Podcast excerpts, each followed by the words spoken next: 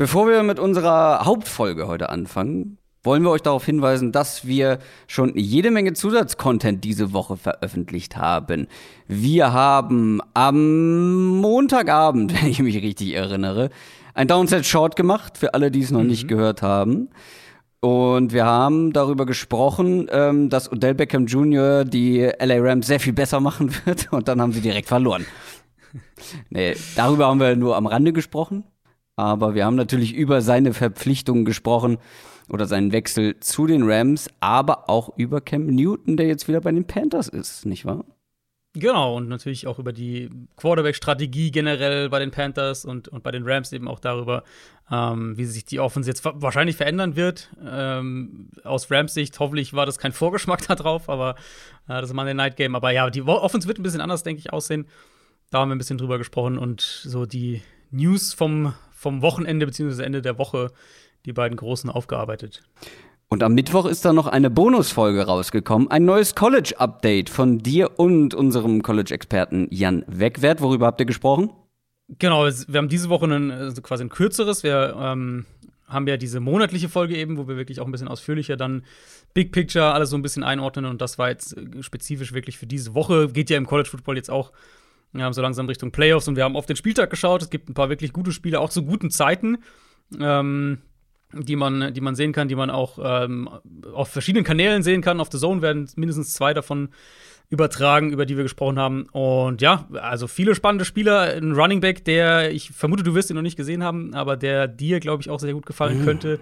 Ähm, den man gesehen haben sollte. 18 Uhr auf The Zone am Samstag. Oh, ja. Kann ich nur empfehlen. Ähm, ja, da haben wir so ein bisschen auf Matchups geschaut, euch auf die Spiele eingestimmt, so ein bisschen auf Stand gebracht.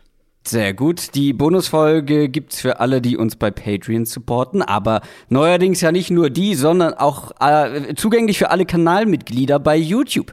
Da gibt es die Memberships, da könnt ihr uns abonnieren und auch da gibt es das neue College Update zu hören.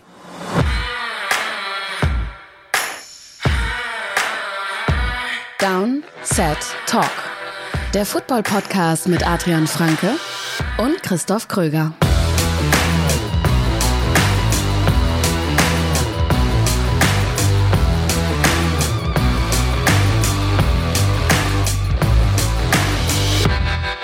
Und damit kommen wir zu unserem Kernprodukt, der Donnerstagsfolge von Downset Talk heute am 18. November 2021. Das ist der offizielle NFL-Podcast von The Zone und Spox mit mir, Christoph Kröger und Adrian Franke. Einen wunderschönen guten Tag. Wir sprechen heute über Woche Nummer 11 in der NFL. Nach einer weiteren relativ wilden Woche ähm, in der größten Football-Liga der Welt.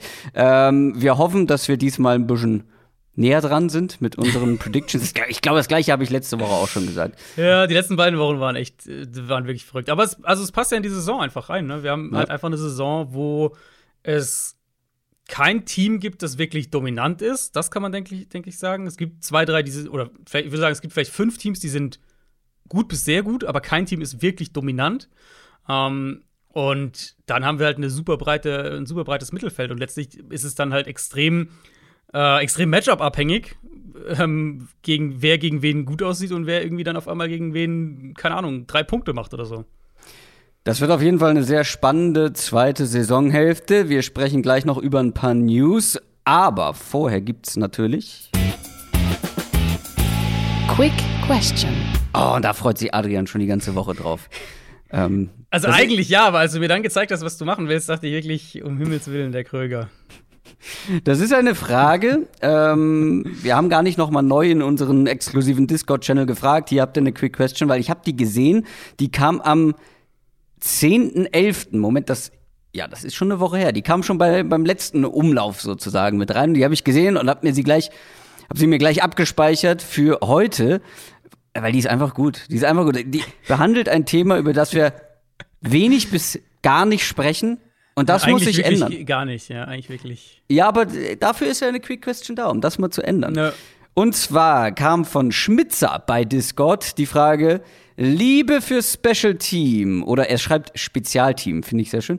Äh, wer sind eure Top 3 Kicker und Panther?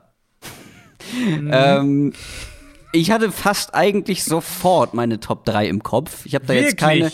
Wirklich? Ja. ja. Ich, also einen, einen wusste ich sofort und zwei wusste ich recht schnell, aber. Ja, guck mal, das ist ja fast die ganze drei, Top 3. Ja, beim zweiten musste ich schon ein bisschen überlegen, beim dritten musste ich dann wirklich überlegen.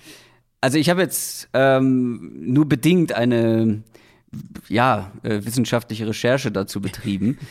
ähm, lass uns mal, also wir haben es gemischt, ne? Wir machen jetzt eine Top 3 kombiniert mhm. aus Kickern und Panther, oder hast ja, du? Ja, also drei Panther, boah, da, da wird's dann echt dünn. Äh, zwei meiner Top 3 sind Panther. Wirklich? Ja. Jetzt, jetzt hau mal raus, jetzt bin ich gespannt. Also, das beruht natürlich nicht auf irgendwelchen sportlichen, so. äh, sportlichen äh, Themen, obwohl zum Teil schon. Also, Platz 1 sind wir uns, glaube ich, beide einig: Justin Tucker. Ja, gibt's Kicker der also, Ravens. Ja, überhaupt keine Frage.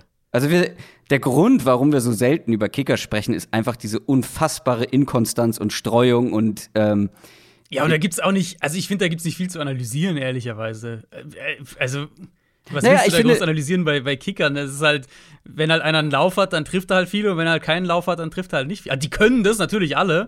Ähm, also die können alle jedes Field Goal innerhalb von, ich sage mal, von 50 Yards kann jeder Kicker jedes Field Goal, der in der NFL ja, ist. Klar. Aber ob er jetzt trifft oder nicht, also ja. Naja, aber Justin Tucker ist halt die klare Nummer eins, weil er halt deutlich konstanter über Jahre jetzt schon ist als viele ja. andere. Der hat halt genau. weniger genau. Ausreißer. Ich habe aber gesehen, hat auch schon zwei, äh, gerade ich glaube auch am vergangenen Donnerstag hat er auch, glaube ich, auch wieder eins äh, mhm. vergeben. Mhm. Und zwei Field Goals ja. sind schon daneben gegangen. Ungewöhnlich für Justin Tucker. Aber trotzdem, er ist halt einfach noch mal ein gutes Stück konstanter und zuverlässiger als viele andere. Ähm, wer ist denn dein Platz zwei? Wahrscheinlich dann auch ein weiterer Kicker. Ich finde, es gab bei Kickern viele, aber es gibt zwei Panther, die für mich so ein bisschen rausstechen. Deswegen musste ich sie mit reinnehmen. Ja, ich habe Platz zwei tatsächlich, mein, mein Panther. Ah. Ähm, ich vermute mal, dass du den dann auch dabei haben mm. wirst, Johnny Hacker. Ja, ist auch meine zwei. Also ist halt einfach, äh, jetzt nicht wegen dem, was er als Panther macht, aber der hat halt einfach schon über 20 Pässe geworfen in der NFL. Ja. Äh, und klar hat er natürlich auch lange einen sehr guten. Sind das äh, eigentlich mehr oder weniger als Josh Rosen? das ist hart. Mm. Das ist hart. Ähm, gut, die Statline liest sich so wie manche, wenn man seine, alle seine Würfe zusammennimmt, so wie manche Josh Rosen-Spiele. 12, 12 von 21, 156 Yards. So. Kein Touchdown, eine Interception. Naja. ähm, nein, aber das, also er war halt immer schon so einer, der zu seinen besten Zeiten auch als Panther sehr, sehr gut. Ähm, mhm. Aber vor allem eben in, in, dieser, in diesen ganzen Trick-Plays, die die Rams da über die Jahre immer wieder. Ich meine, der hatte, der hatte eine Saison 2018, da hat der fünf, fünf Pässe, sechs Pässe, sechs Dropbacks gehabt, fünf Pässe geworfen. Ähm, ja. Welcher Panther macht das schon? Ja, das ist schon, also der bringt noch mal eine ganz andere Art von Value äh, mit ins, ins Punt-Game sozusagen. Ähm, mach du mal deine Nummer drei, weil meine Nummer drei ist, wie gesagt, auch ein Panther. Es gab einige Kicker, die ich hier hätte auch, also ja, nehmen können. Äh, einen ganz besonders. Ich bin gespannt, ob das deine Top 3 ist.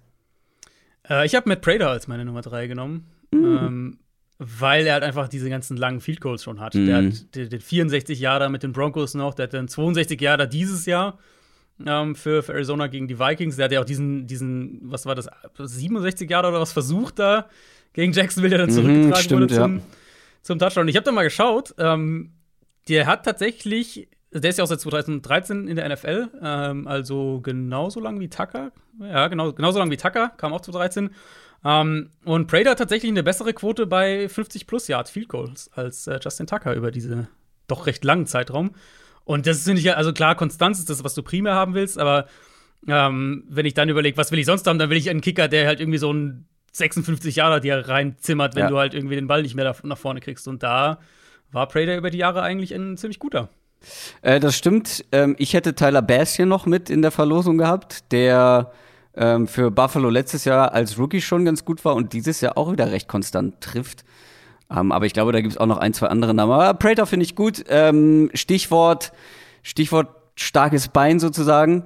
Äh, Michael Dixon, Seahawks hm. Panther. Der macht einfach nur Spaß. der macht einfach nur, der macht einfach nur Bock. Der jagt da die Dinger regelmäßig übers halbe Feld. Ähm, deswegen ist er meine Nummer drei. Ja, wenn, dann, dann mag ich auch wenigstens Panther, die auch so ein bisschen, ähm, wie soll man sagen, unterhaltsam sind. Wie hieß ja. denn dieser Panther nochmal von den, ah, von ja, den Raiders? Ähm, Marquette King. Ja, King. Der soll, der, wenn der noch spielen würde, der war, der war mega. Der ist ja auch ganz oft dann selber gelaufen und ja, äh, hatte auch richtig Speed. Ja, genau, genau. Der war irgendwie immer ein bisschen wild. Ähm, Der das- macht auch, das glaube war ich, immer so noch ganz unterhaltsame, was weiß ich, TikTok oder Instagram-Videos. Ja, äh, der taucht immer mal wieder in meiner Timeline auf. Der war auf Ähm. jeden Fall noch mal in, in irgendeiner anderen Liga, glaube ich. Ja, ja, stimmt. sagen, Ja. Wo er da zuletzt gespielt hat. Aber ja, also ich habe ihn nicht mehr verfolgt dann nach der NFL, aber den fand ich zum. Also, man muss ja ehrlicherweise sagen, wir haben jetzt ja so ein bisschen drum gescherzt, warum wir das nicht machen und so. Also, ich schaue ja wirklich viele Spiele dann auch noch mal Real Life und so weiter, aber bei Punts spule ich schon häufig drüber. Bin ich auch, bin ich ganz ehrlich. Also, Aha. Das äh, schaue ich nicht immer an, aber ähm, das war ein Panther, der auf jeden Fall, der halt auch so ein bisschen Swag hatte, der dann immer so ein bisschen. Absolut. Bis, also provoziert ist, klingt schon fast wieder zu negativ, aber so ein bisschen, äh, ein bisschen cocky ist. Absolut. Der, der war wirklich ein Highlight. Und Michael Dixon ist halt insofern unterhaltsam, dass er einfach das Ding so weit. wie- Der versucht, glaube ich, gar nicht mal genau, ähm, genau zu sein. Ich habe gesehen, er hat auch dieses Jahr schon wieder die meisten äh, Punting Yards sozusagen. Allerdings liegt es vielleicht daran, ähm, dass er bei den Seahawks dieses Jahr relativ häufig punten muss. Möglicherweise. Aber der, der ist immerhin noch in irgendeiner Form unterhaltsam. So, das ähm, war das wichtigste Thema für die heute, heutige Folge. Kommen wir zu unwichtigeren Themen. News aus der NFL. Nochmal zur Erinnerung, wir werden heute nicht über Odell Beckham Jr. und Cam Newton sprechen. Das haben wir auch schon gesagt. Das haben wir gemacht und zwar am Montag in der Downside Short Folge. Wer die noch nicht gehört hat, auf jeden Fall nachholen. Wir müssen leider über Washington sprechen, über das Footballteam und einen der besten Spieler des Teams, auf die sie ähm, äh, den Rest der Saison verzichten müssen. Nämlich Chase Young hat sich das Kreuzband gerissen. Ja, und es war auch eine dieser Verletzungen, wo man eigentlich sehr schnell erahnen konnte, zumindest, dass es eher übel ist. Ähm, man hat es ihm angesehen, als er da vom Platz, als ihm da vom Platz geholfen wurde, dann wurde auch sehr schnell, äh, wurde gleich gesagt, okay, der ist raus für den Rest des Spiels und dann am Montag eben ähm, die Bestätigung, dass es ein Kreuzbandriss bei ihm ist. Jetzt geht es natürlich für ihn in erster Linie darum, bis zum Saisonstart 2022 wieder bereit zu sein. Das wird jetzt dann der, der Reha-Prozess. Klar, ich meine, wir sind äh, schon Mitte November, darf man nicht vergessen. Das heißt, er hat jetzt äh, nur in Anführungszeichen knappe zehn Monate. Ähm, ja, das wird dann wahrscheinlich schon, wenn es gut läuft, eine ziemliche Punktlandung zum Saisonstart. Und wir hatten ja einige Male drüber gesprochen, okay, die Front für Washington ist eher enttäuschend, so wie die ganze Defense. Auch Young selbst war jetzt nicht auf dem Level seiner eigenen Rookie-Saison. Aber ah, das ist immer noch einer der komplettesten Edge-Verteidiger in der NFL in seinem zweiten Jahr in der Liga. Also, ja, Verletzungen sind einfach Mist. Das ist keine neue Erkenntnis. Und da hat es jetzt einen sehr guten erwischt. Erwischt hat es auch in gewisser Weise John Gruden diese Saison, der, ihr habt es alle mitbekommen, äh, Mails mit unschönen Inhalten über die letzten Jahre verschickt hat. Und der verklagt jetzt tatsächlich die NFL. Mhm. Das, wird, äh, das könnte noch interessant werden. Also Gruden wirft im Prinzip der Liga und eben Roger Goodell vor, dass gezielt seine E-Mails in, in den Medien geleakt wurden, um seinem Ruf zu schaden und ihn aus dem Job zu drängen und so weiter. Ähm, und das ist eben, das ist der, der, der Vorwurf jetzt, der von, von Grudens Anwalt formuliert wurde, dass es eben keine Rechtfertigung gibt, warum nur seine E-Mails davon öffentlich gemacht wurden, von diesen, wir hatten es ja damals besprochen, 650.000 E-Mails, die im Zuge dieser Untersuchung beim Washington Football Team gesammelt wurden. Ähm, er will jetzt eine, eine saftige Schadenersatzzahlung, ich glaube siebenstellige Höhe habe ich gelesen. Und klar, irgendwo ist es so ein bisschen verkehrte Welt. Gruden beschwert sich, weil sein Schmutz an die Öffentlichkeit gekommen ist. Aber auf der anderen Seite hat er irgendwo einen Punkt, Ja, glaube er ich. hat einen Punkt, ja. Also er ist, ich meine, man muss auch überlegen, wo, an welchem Punkt er selbst jetzt ist. Er ist jetzt knapp 60. Er wird, denke ich, nach der Sache, wird er keinen Job mehr bekommen in der NFL. Ähm, Geld grundsätzlich ist wahrscheinlich nicht das, nicht das primäre Thema für ihn, auch wenn er jetzt natürlich Schadenersatz haben möchte. Aber falls es so eine Situation ist, wo er vielleicht auf, auf Rache irgendwo aus ist, auf, auf äh, ich will hier einen Score setteln, dann könnte das unangenehm für die NFL werden und vielleicht interessant für uns, wenn die Liga halt dann doch in diesem Prozess irgendwie gezwungen werden sollte, da Mhm. mehr zu veröffentlichen. Was ich, ich glaube nicht, dass es so weit kommt. Ich vermute, die Liga, klar, die NFL hat jetzt schon gesagt, wir werden das mit allem uns dagegen wehren und so weiter. Die Liga wird wahrscheinlich schon Interesse dran haben, das zu regeln, bevor es so richtig vor Gericht geht und im Zweifelsfall ihn halt in gewisser Weise auszubezahlen. Aber falls Gruden sagt, nö, nö, nö, ich, mir, ich, will, da, ich will das äh, vor Gericht haben und ich will, dass da Sachen aufgedeckt werden, das könnte echt noch unangenehm für die NFL werden und für einige ähm, Ja. ja. Besitzer und, und Verantwortliche und, und Leute in hohen Positionen. Ja, machen wir uns nichts vor. Also die Wahrscheinlichkeit, dass es niemanden gibt, der aktuell in irgendeiner Form in der NFL aktiv ist und bisher noch keinen Mist verschickt hat, der da vielleicht zutage kommen könnte, hm. Ist ja, relativ klein. Beginnt mit, beginnt mit Washington selbst, um die es ja. ja eigentlich ging bei diesen Untersuchungen. Ja, absolut. Das war's schon an News, oder? Ja, wir haben natürlich noch einige Verletzungsgeschichten und sowas, aber das kennt ihr ja, die kommen dann in den Previews. Und da kommen wir jetzt zu. NFL Preview. Wir starten wie immer mit einem kleinen Rückblick auf unsere Woran hattet ihr Lehen Picks und da waren wir beide nicht so gut. du, Kann man nicht sagen, nee. Du hast auf die Raiders gegen die Chiefs gesetzt, obwohl ich dir dringlichst davon abgeraten habe. Ja, also ich habe wirklich, ich kann, bin da echt immer noch sprachlos, was die Raiders da gemacht haben. Also, wir kommen ja nachher noch im Detail drauf, aber naja, wie sie das halt verloren haben, dass sie ja. halt defensiv komplett, komplett ins offene Messer rennen und halt sagen, wir haben jetzt über eine ganze Saisonhälfte gesehen, was gegen die Chiefs funktioniert. Hm, nö, wir das, machen das Gegenteil. Das machen die Raiders doch seit Jahren so. Es ist wirklich unfassbar. Seit Jahren. Sie haben einmal gegen die Chiefs gewonnen, weil sie irgendwie selber 40 Punkte gefunden haben. Aber mhm. ansonsten lassen die sich immer von Tyreek Hill und Travis Kelsey schlagen. Immer, immer, immer wieder. Ja. Und gut, die Chiefs Offense, die Chiefs Offense war jetzt nicht mal richtig, richtig gut. Nee, sie hatten halt einfach alle Räume, die sie die letzten ja.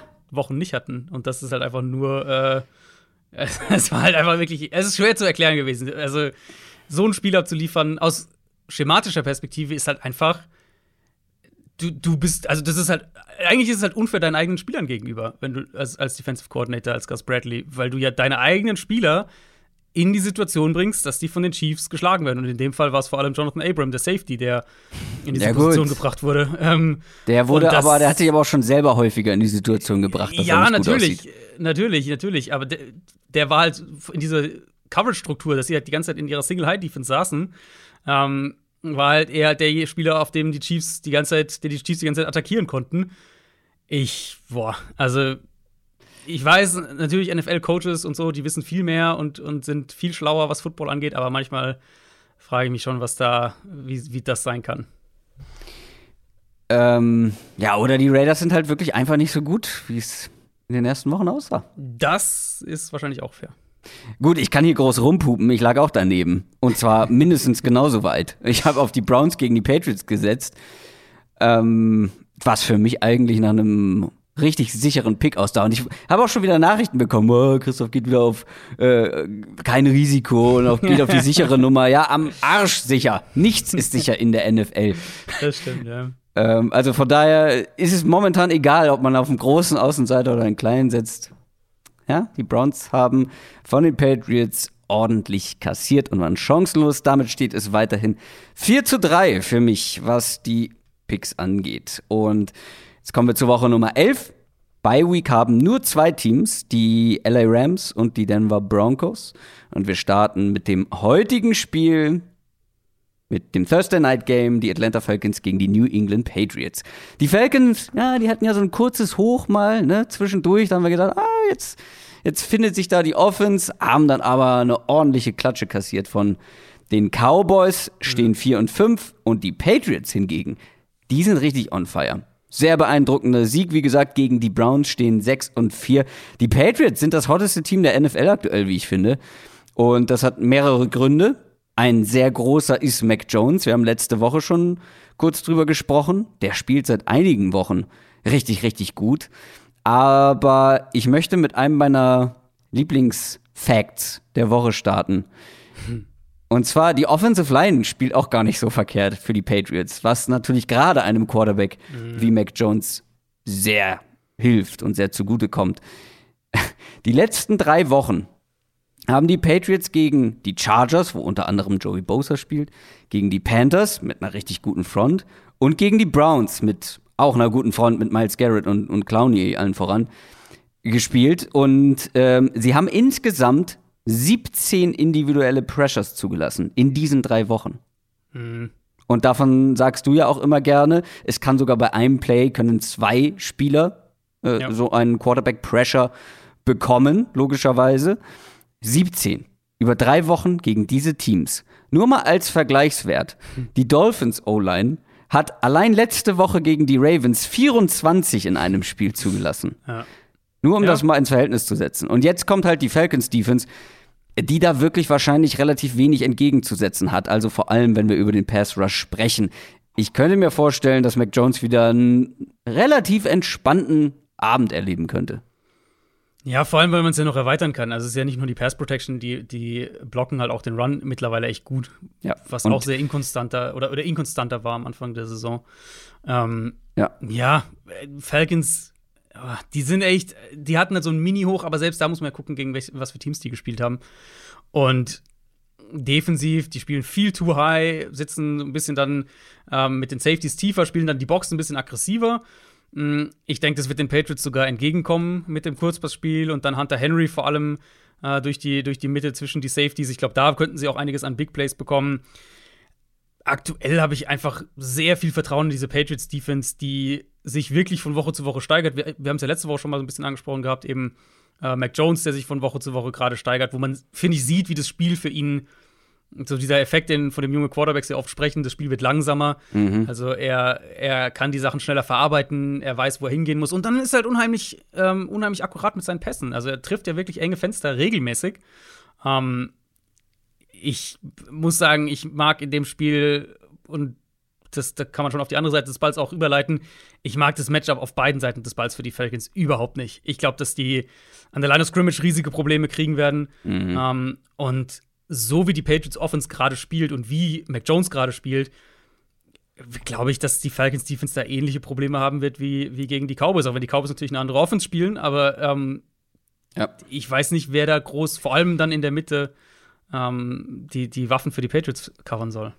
Vor allem Damien Harris wird zurückkommen. Der hat jetzt auch ein Spiel, anderthalb Ja. Spiele quasi ausgesetzt und der war ja davor ordentlich heiß gelaufen und ist Ja. in meinen Augen auch ein viel besserer Running Back individuell betrachtet als, als seine Backups, die das auch nicht schlecht gemacht haben, aber wenn der nochmal zurückkommt, hast du da auch mehr äh, Qualität noch im Backfield. Ja, also, passt auch in diese physische, also wie gesagt, Patriots spielen unheimlich physisch an der Line of Scrimmage auch gerade. Ähm, spielen ja auch viel mit dem Fullback. Äh, kann, kann man nicht ja wirklich mal erwähnen, Jakob Johnson, der, der auch echt eine gute Saison spielt. Ja. Ähm, und das passt halt in ihre Identität rein. Und das ist eben das, was sie machen. Mit Tight End, Fullback, ähm, physisch an der Line of Scrimmage dominieren. Und jetzt so langsam haben sie halt einen Quarterback, der eben dann nicht nur den als Komplementärstück dazu sozusagen die, den 5-Yard-Dump-Off wirft oder halt den, die schnelle Route in die Flats, sondern der auch aggressiver spielt, der enge Fenster anvisiert, der, der Downfield geht. Ähm, und der diese Bälle halt auch mit ziemlich hoher Konstanz trifft. Und das gibt dir halt dann echt eine gefährliche Offense. Gleichzeitig, ähm, du hast es auch schon angedeutet, die Patriots Defense hat sich gemausert oder mausert sich nach wie vor, wird gefühlt von Woche zu Woche ein bisschen besser. Ähm, Matt Judon spielt nach wie vor eine, eine brutal gute Saison, aber auch noch ein paar andere. Ähm, Matt Judon, Matt Judon könnte tatsächlich dein bester My-Guy aller Zeiten werden. Und ich finde es Ja. absolut, absolut großartig, dass ein Verteidiger dein bester My-Guy aller Zeiten sein Ja, wird. das ist so ein bisschen wie beim Draft, wie ich äh, mein, mein Mock-Draft mit den Offensive Linemen äh, gerettet Ja. habe. Ja. Jetzt rettet mir ein Defense-Spieler. Aber Pass-Rusher mag ich ja wirklich schon, schon immer sehr gerne. Aber ja, ähm, das war tatsächlich ja ein spontaner Pick nach den Auftritten, die und man, wir sagen immer, man soll nicht so viel auf Preseason geben, aber da sah er halt brutal gut aus in dieser, in diesen paar Snaps, die er da mit den ähm, restlichen Startern gespielt hat. Und ja, der spielt so, wie ich mir das vorgestellt habe. Ja, Und vielleicht ja. übertrifft er sogar, ich glaube, ich habe eine relativ bolde äh, Prediction geliefert. Müsste man noch mal reinhören. Ich glaube, irgendwie wie Bestleistung, Karriere-Bestleistung in Sex und, ähm, und keine Ahnung was. Ähm, da könnte er das Ganze sogar noch überbieten. Aber was macht diese Patriots Defense so unangenehm und haben die Falcons ja mit ihrer Offense, die eigentlich auf einem guten Weg war, ähm, haben die irgendwas dagegen zu setzen?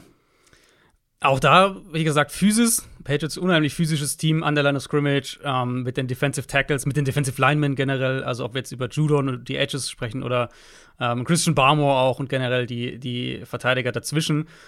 Ähm, lassen sich da, also lassen da halt schon, können da schon so ein bisschen so einen Tones setzen, wie man sagt. Ähm, spielen viel Man-Coverage dann dahinter, sehr viel Single-High-Coverage auch. Und da bin ich halt gespannt, wie Belichick seine Matchups wählt, äh, weil Falcons auf der anderen Seite haben ja eben dieses, äh, dieses Matchup-Duo, sag ich jetzt mal, mit Kyle Pitts und, und Cordell Patterson.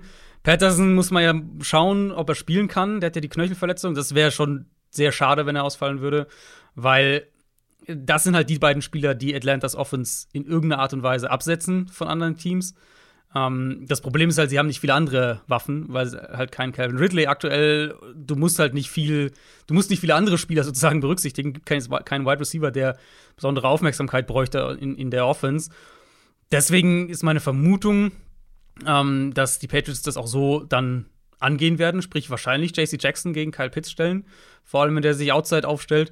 Ähm, und bei Patterson, falls er spielt, ich denke, dann werden sie halt äh, einen ihrer Safeties auf ihn ansetzen. Jamie Collins ist ja raus erstmal verletzt. Ähm, aber du halt einen Kyle Duggar oder einen Adrian Phillips, also die beiden Strong Safeties, die auch beide wirklich gut spielen. Das ist so das, worauf ich da achte. Ich weiß nicht, ob die Falcons den Ball gut laufen können in dem Spiel. Ähm, also Patriots haben jetzt keine mega gute Run-Defense oder so. Aber Falcons haben ja auch da in der Hinsicht ihre Identität so ein bisschen umgestellt, sind so ein bisschen weggegangen von dieser Under-Center, Zone, Outside-Zone-Offense. Mehr Spread, mehr Shotgun, mehr Empty, um halt diese Matchups zu kreieren mit den beiden, mit Patterson und mit, mit äh, Kyle Pitts.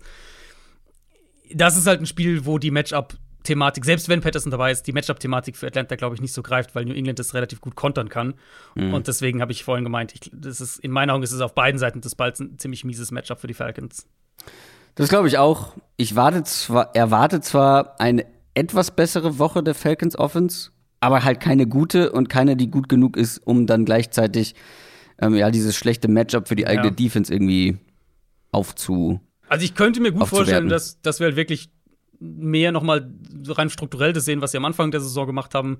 Ähm, vor allem, falls Patterson ausfällt. Mhm. Dass du halt einen, einen Mike Davis nochmal kriegst mit, mit einem Zone-Run-Game und sie das halt irgendwie versuchen. Und das kannst du gegen die Patriots schon ein bisschen machen. Aber mhm. ja, das wird halt wahrscheinlich nicht reichen. Mike Davis eine der größten Enttäuschungen der Saison für mich. Ähm, von dem habe ich viel mehr erwartet. Mhm. Ja, der hat letztes, letzte Woche hatte er, glaube ich, schon weniger äh, Rushing Attempts als Wayne Gallman. ja. Das, das ist halt, gut, dass Patterson halt so reinkommt, äh, konnte man nicht ahnen, aber als Mike Davis noch gespielt hat, war es ja wirklich nicht gut. Was nicht nur an ihm lag, aber ja, also bin ich bei dir. Ich glaube, dass, ähm, beziehungsweise ich weiß, dass die Patriots mit sieben Punkten auswärts favorisiert sind.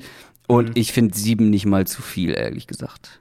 Und das in der kurzen Woche noch äh, auswärts. Sieben Punkte ist schon, ist schon eine Ansage, aber ja, ich denke auch, dass es in die Richtung geht. 27, 17. Mhm, sowas kann ich mir auch vorstellen. Hatte ich irgendwie im Kopf. Mal schauen. Oh, ich, ich sage ja sonst keine genauen Ergebnisse, aber wenn 27, 17 ausgeht, sollte ich das vielleicht häufiger machen. Dann wirst du es natürlich feiern, ja. Äh, Bills gegen Colts ist unser erstes Spiel am Sonntagabend. Die Colts haben jetzt zweimal in Folge gewonnen, stehen 5 und 5. Die Bills haben einen Bounce-Back hingelegt gegen die Jets und stehen 6 und 3. Die Colts sind auf dem Papier noch voll im Playoff-Rennen. Die Frage, die ich mir gestellt habe, ist, wie realistisch ist das überhaupt? Also, wenn man mal ganz trocken von draußen drauf guckt. Man hat gegen die Jets 30 Punkte kassiert. So, mhm. gewonnen, aber halt 30 Punkte von den Jets eingeschenkt bekommen. Man hat gegen die Jaguars gewonnen, aber hast die auch echt noch mal wieder ins Spiel kommen lassen. Mhm. Und das hätte auch anders ausgehen können, wenn die Jaguars irgendwie in der Lage gewesen wären, das besser auszunutzen. Wahnsinnig, Colts gewonnen. Gut. Du hast die Texans geschlagen im Laufe der Saison, die Dolphins und die 49ers in einer besonders schwachen Phase. Aber gegen gute Teams, gegen richtig gute Teams, hast du äh, bislang nichts geholt aus, aus Colts Sicht.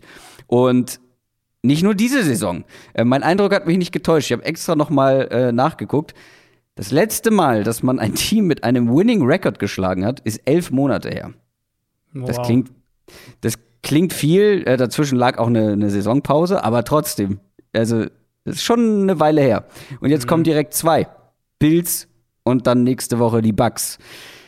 Woran hakt es am meisten bei den Colts? Ehrlicherweise passt es doch zu der Einschätzung, die wir hatten, auch in der Offseason. Das ist halt ein Mittelmaß-Team und das war mhm. letztes Jahr ein Team im oberen Mittelmaß und wir haben mhm. ja eigentlich, also ich habe das auf jeden Fall gesagt, ich glaube du auch, mhm. ähm, dass es halt ein Team ist, das tendenziell, wo, wo tendenziell die Lücke zu der Spitzengruppe über diese Offseason noch mal größer geworden ist. Eben mit Wentz statt Rivers und mhm. ähm, Receiver Fragezeichen und so weiter. Also ja. Defense, die so ein bisschen wieder ähm, regressed und das war so der, der Take eigentlich, den wir ja in der Offseason hatten. Ähm, klar, wenn jetzt Carson Wentz irgendwie über, über sich hinauswächst, dann, dann kann es auch besser sein, aber im ersten Moment erstmal war das letztes Jahr ein Team im, im obersten Mittelfeld, würde ich sagen. Also so Borderline Top 12 Team halt. Ich meine, sie haben ja auch Playoffs gespielt und so weiter und, und hätten die Bills fast geschlagen in den Playoffs. Ähm, aber wo halt schon zu sehen war, es ist eine Lücke da zur Ligaspitze und diese Lücke wurde tendenziell eher größer. Und an dem Punkt sind wir jetzt halt. Und jetzt sind sie für mich halt ein Team, ähm, das ganz klar im, im grauen Mittelfeld ist. Ja, ja. Da, also ich habe sie da ja erwartet, aber deswegen, deswegen meine ich, mit 5 und 5 bist du ja eigentlich voll drin im mhm. Playoff-Rennen in der AFC ja. äh, bisher. Ja. Und die Colts sind ja auch, die haben ja ihre Stärken. Zum Beispiel ja, am Boden. Jonathan Taylor sieht mega, mega gut aus. Also wie der läuft, mit welcher Power, aber auch einer Dynamik, ähm, einer Elusiveness. Das ist schon beeindruckend, aber so richtig ausnutzen können sie es nicht. Also auch mhm. gegen die Jaguars, du musst ja eigentlich, wenn du sagst, okay, du bist jetzt irgendwie, was waren sie vorne? Mindestens zwei Scores, oder? 17-0 waren die vorne. Ja, 17-0. Ähm, dann musst du ja eigentlich davon ausgehen, die laufen das jetzt nach Hause und dann ja. machen die Jaguars ja. vielleicht nochmal einen Touchdown, aber ähm, du hast deine langen Drives, du kannst mit Jonathan Taylor laufen. Ja, aber irgendwie nicht. Und gegen die Bills, okay. ähm, können Sie da vielleicht eine Ihrer Stärken offensiv ausspielen? Ich fürchte nicht, weil also Buffalo hat eine der besten Run-Defenses in der mhm. NFL. Mhm. Ähm, ich habe mir das auch noch mal genauer angeschaut, was du gerade gesagt hast. Eben, sie sind ja, also das war ja ein super Start gegen Jacksonville. Erster Drive, Ball gut gelaufen. Dann haben sie den geblockten Punt zum Touchdown, danach nochmal ein Scoring Drive und es steht 17-0. Und du denkst so, genau das, was du gerade gesagt hast. Ja, gut, laufen ja, ich, sie jetzt halt für 200 Yards und dann ja, äh, bye bye. Ich habe mir ähm, in dem Moment aufgeschrieben, souverän. Also ja. bei den Colts für ja, die Woche. Genau. Das, das sollte eigentlich meine einzige Notiz bleiben, weil ich dachte, da passiert gar nichts mehr. Und dann die ja. zweite Notiz war, mh, hm, doch nicht. ja, ich habe, also das war eins der Spiele, ich, ich, äh, ich selektiere dann ja live immer so ein bisschen schon aus, um halt ja. zu schauen, auf was ich mich halt fokussieren kann. Ja. Ähm, und schaue dann halt gegebenenfalls nach. Und das war eins der Spiele, wo ich dann so schon quasi abgeschaltet habe nach dem 17-0. Ja. Ähm, und dann die nächsten acht, acht Drives danach von der Colts Offense. Punt, Punt, Punt, Field Goal, Punt, Punt, Punt, Punt. Und abgesehen von dem Field Goal Drive mhm. hat keiner von diesen sieben Punt Drives mehr als elf Yards Raumgewinn erzielt. Mhm. Und ich meine, dann hast du halt Carson Wentz, der okay spielt, aber der trotzdem ja auch immer noch diese, diese Risikodinger mit drin hat, wo er dann irgendwelche Pässe wirft, die er halt einfach nicht werfen darf. Ähm, ja. Wo auch dann, wenn es halt blöd läuft, kommt da noch irgendwie Turnover raus und dann geht das Spiel vielleicht nochmal in eine andere Richtung. Wenig Explosivität, wenig Downfield-Passing-Game. Ähm, Offensive Line war nicht gut, dann nach, nach einer sehr guten Anfangsphase, danach war die Offensive Line nicht gut. Und das wird halt jetzt deutlich schwieriger. Die Bills Defensive Line gefällt mir nach wie vor wirklich sehr gut. Ähm, viele verschiedene Spieler, das war ja das, was wir auch da schon ein, zwei Mal gesagt haben. Rotation ist halt stark in, in dieser Defensive Line. Ähm, da kommen viele verschiedene Spieler zum Quarterback. Da werden die Colts ihre O-Line in, in Topform brauchen. Und wie gesagt, sie haben Buffalo hat eine der besten Run-Defenses in der NFL. Und deswegen, ja, ähm, und also sie haben jetzt nicht nur eine ne Defensive Line, sondern auch zwei gute Safeties und, und gute Cornerbacks. Also, das ist halt, das ist eine Top 3 Defense, keine Frage. Und deswegen ich denke, die Colts werden Probleme haben, den Ball am Boden konstant zu bewegen. Ich denke, die beste Chance, und das zumindest kommt den Colts ein bisschen entgegen, ähm, die beste Chance könnte darin liegen, wirklich im, mit diesem Frank Reich designten Kurzpassspiel mhm. lange Drives hinzulegen. Und das haben sie auch schon gezeigt, auch mit, mit Wentz, dass sie das können. Ähm, aber es ist nicht leicht, gegen diese Bills Defense den Ball zu bewegen. Und ich vermute aus Colts Sicht oder befürchte aus Colts Sicht, dass eine ihrer Kernkompetenzen, eben das Run-Game, dass das schwer wird in dem Spiel. In der Regel ist es auch nicht leicht, diese Bills Offense zu stoppen. Manchmal schon. Ist ein ganz schönes Up, Up and Down, was die ja. Bills da machen, offensiv. Ähm, man hat jetzt einige Dinge verändert, gerade im letzten Spiel, was Formationen angeht, aber auch ja, Master von Dix wieder ein bisschen prominenter eingebunden, was mhm. auch keine so schlechte Idee ist, wie wir nach letztem Jahr wissen. Ähm, ist jetzt alles wieder gut bei den Bills oder hast du noch Zweifel? Ich fand's schön, dass wir eine Antwort gesehen haben. Ähm, ich habe das am Dienstag ähm, auf, auf Twitter auch mit ein paar Screenshots gepackt. Wer da sich das mal anschauen möchte, nach, nachdem das Spiel eben noch mal, ähm, noch mal einzeln äh, angeschaut hatte oder reingeschaut hatte. Mhm.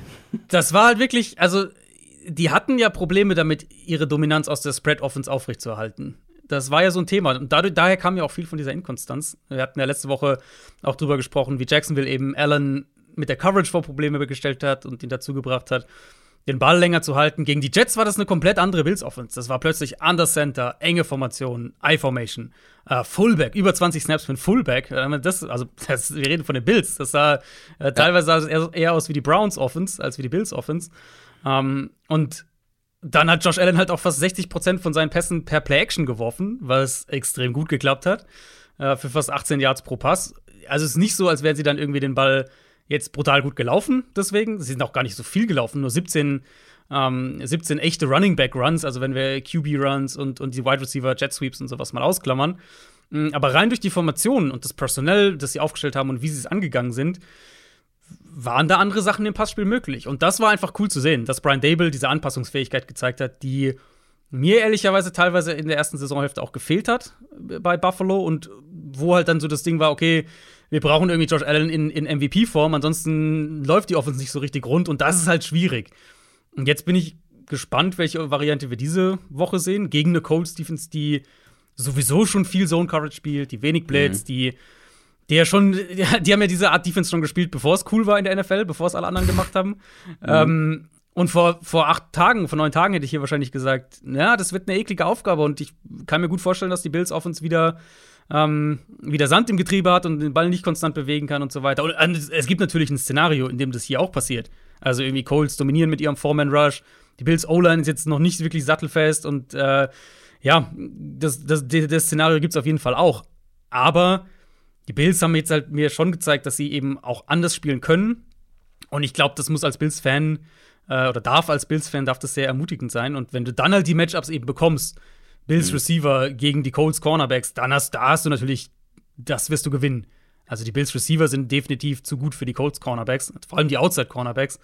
Ähm, aber gerade eben diese Flexibilität zu zeigen, das war, das war ein guter Schritt für Buffalo und ähm, wird ihnen, glaube ich, in dem Spiel auch helfen. Buffalo ist Favorit mit sieben Punkten. Ich vertraue beiden nicht blind, aber ich vertraue den Bills deutlich mehr. Ich vertraue der Defense mehr, ich vertraue, mhm. nach dem, was wir gesehen haben, der Offense ein bisschen mehr. Und ich werde da nicht auf die Colts setzen. Nee, ich auch nicht. Ich glaube, also, ich könnte mir vorstellen, dass es enger wird. Äh, also, dass die Bills jetzt mhm. nicht damit davonlaufen, aber ja, Tipp, also straight up Tipp auf jeden Fall äh, Buffalo. Chicago Bears gegen Baltimore Ravens ist unser nächstes Spiel. Die Bears kommen aus ihrer Bye Week, haben, vorher viermal verloren in Folge, stehen 3 und 6. Und die Ravens kommen aus einer Niederlage gegen die Dolphins im letzten Thursday Night Game, stehen 6 und 3. Wir haben jetzt von einigen Top-Mannschaften schon gesehen, dass man überraschend verloren hat, dann aber in der nächsten Woche richtig schönes Bounce-Back Spiel hingelegt hat und dann plötzlich wieder gut aussah. Cowboys, bestes Beispiel, letzte Woche. Ähm, erwartest du jetzt von den Ravens, die offensiv wirklich gar nicht gut aussahen gegen ja. die Dolphins, dass die gegen die Bears, die auch wiederum in den letzten Wochen nicht so gut aussah, mhm. ja, so ein Bounceback auch hinlegen kann? Ja, also wir reden ja eigentlich nur über die Offense für die Ravens, das muss man glaube ich schon sagen, weil die Defense war ja gut gegen Miami. Also die Defense war ja nicht das Problem. Ähm, ehrlicherweise schon, und da sind wir wieder an dem Punkt, was ich, was ich vorhin gesagt habe. Dadurch, dass es so ein breites Mittelfeld gibt und we wenig bis kein wirklich dominantes Team, ist es halt eine hohe Matchup-Abhängigkeit. Und ich finde, das sieht man eben extrem. Das heißt, war jetzt bei den Chiefs so, die halt gegen Green Bay den Ball nicht bewegen können und dann die, eine Woche später die Raiders komplett auseinandernehmen.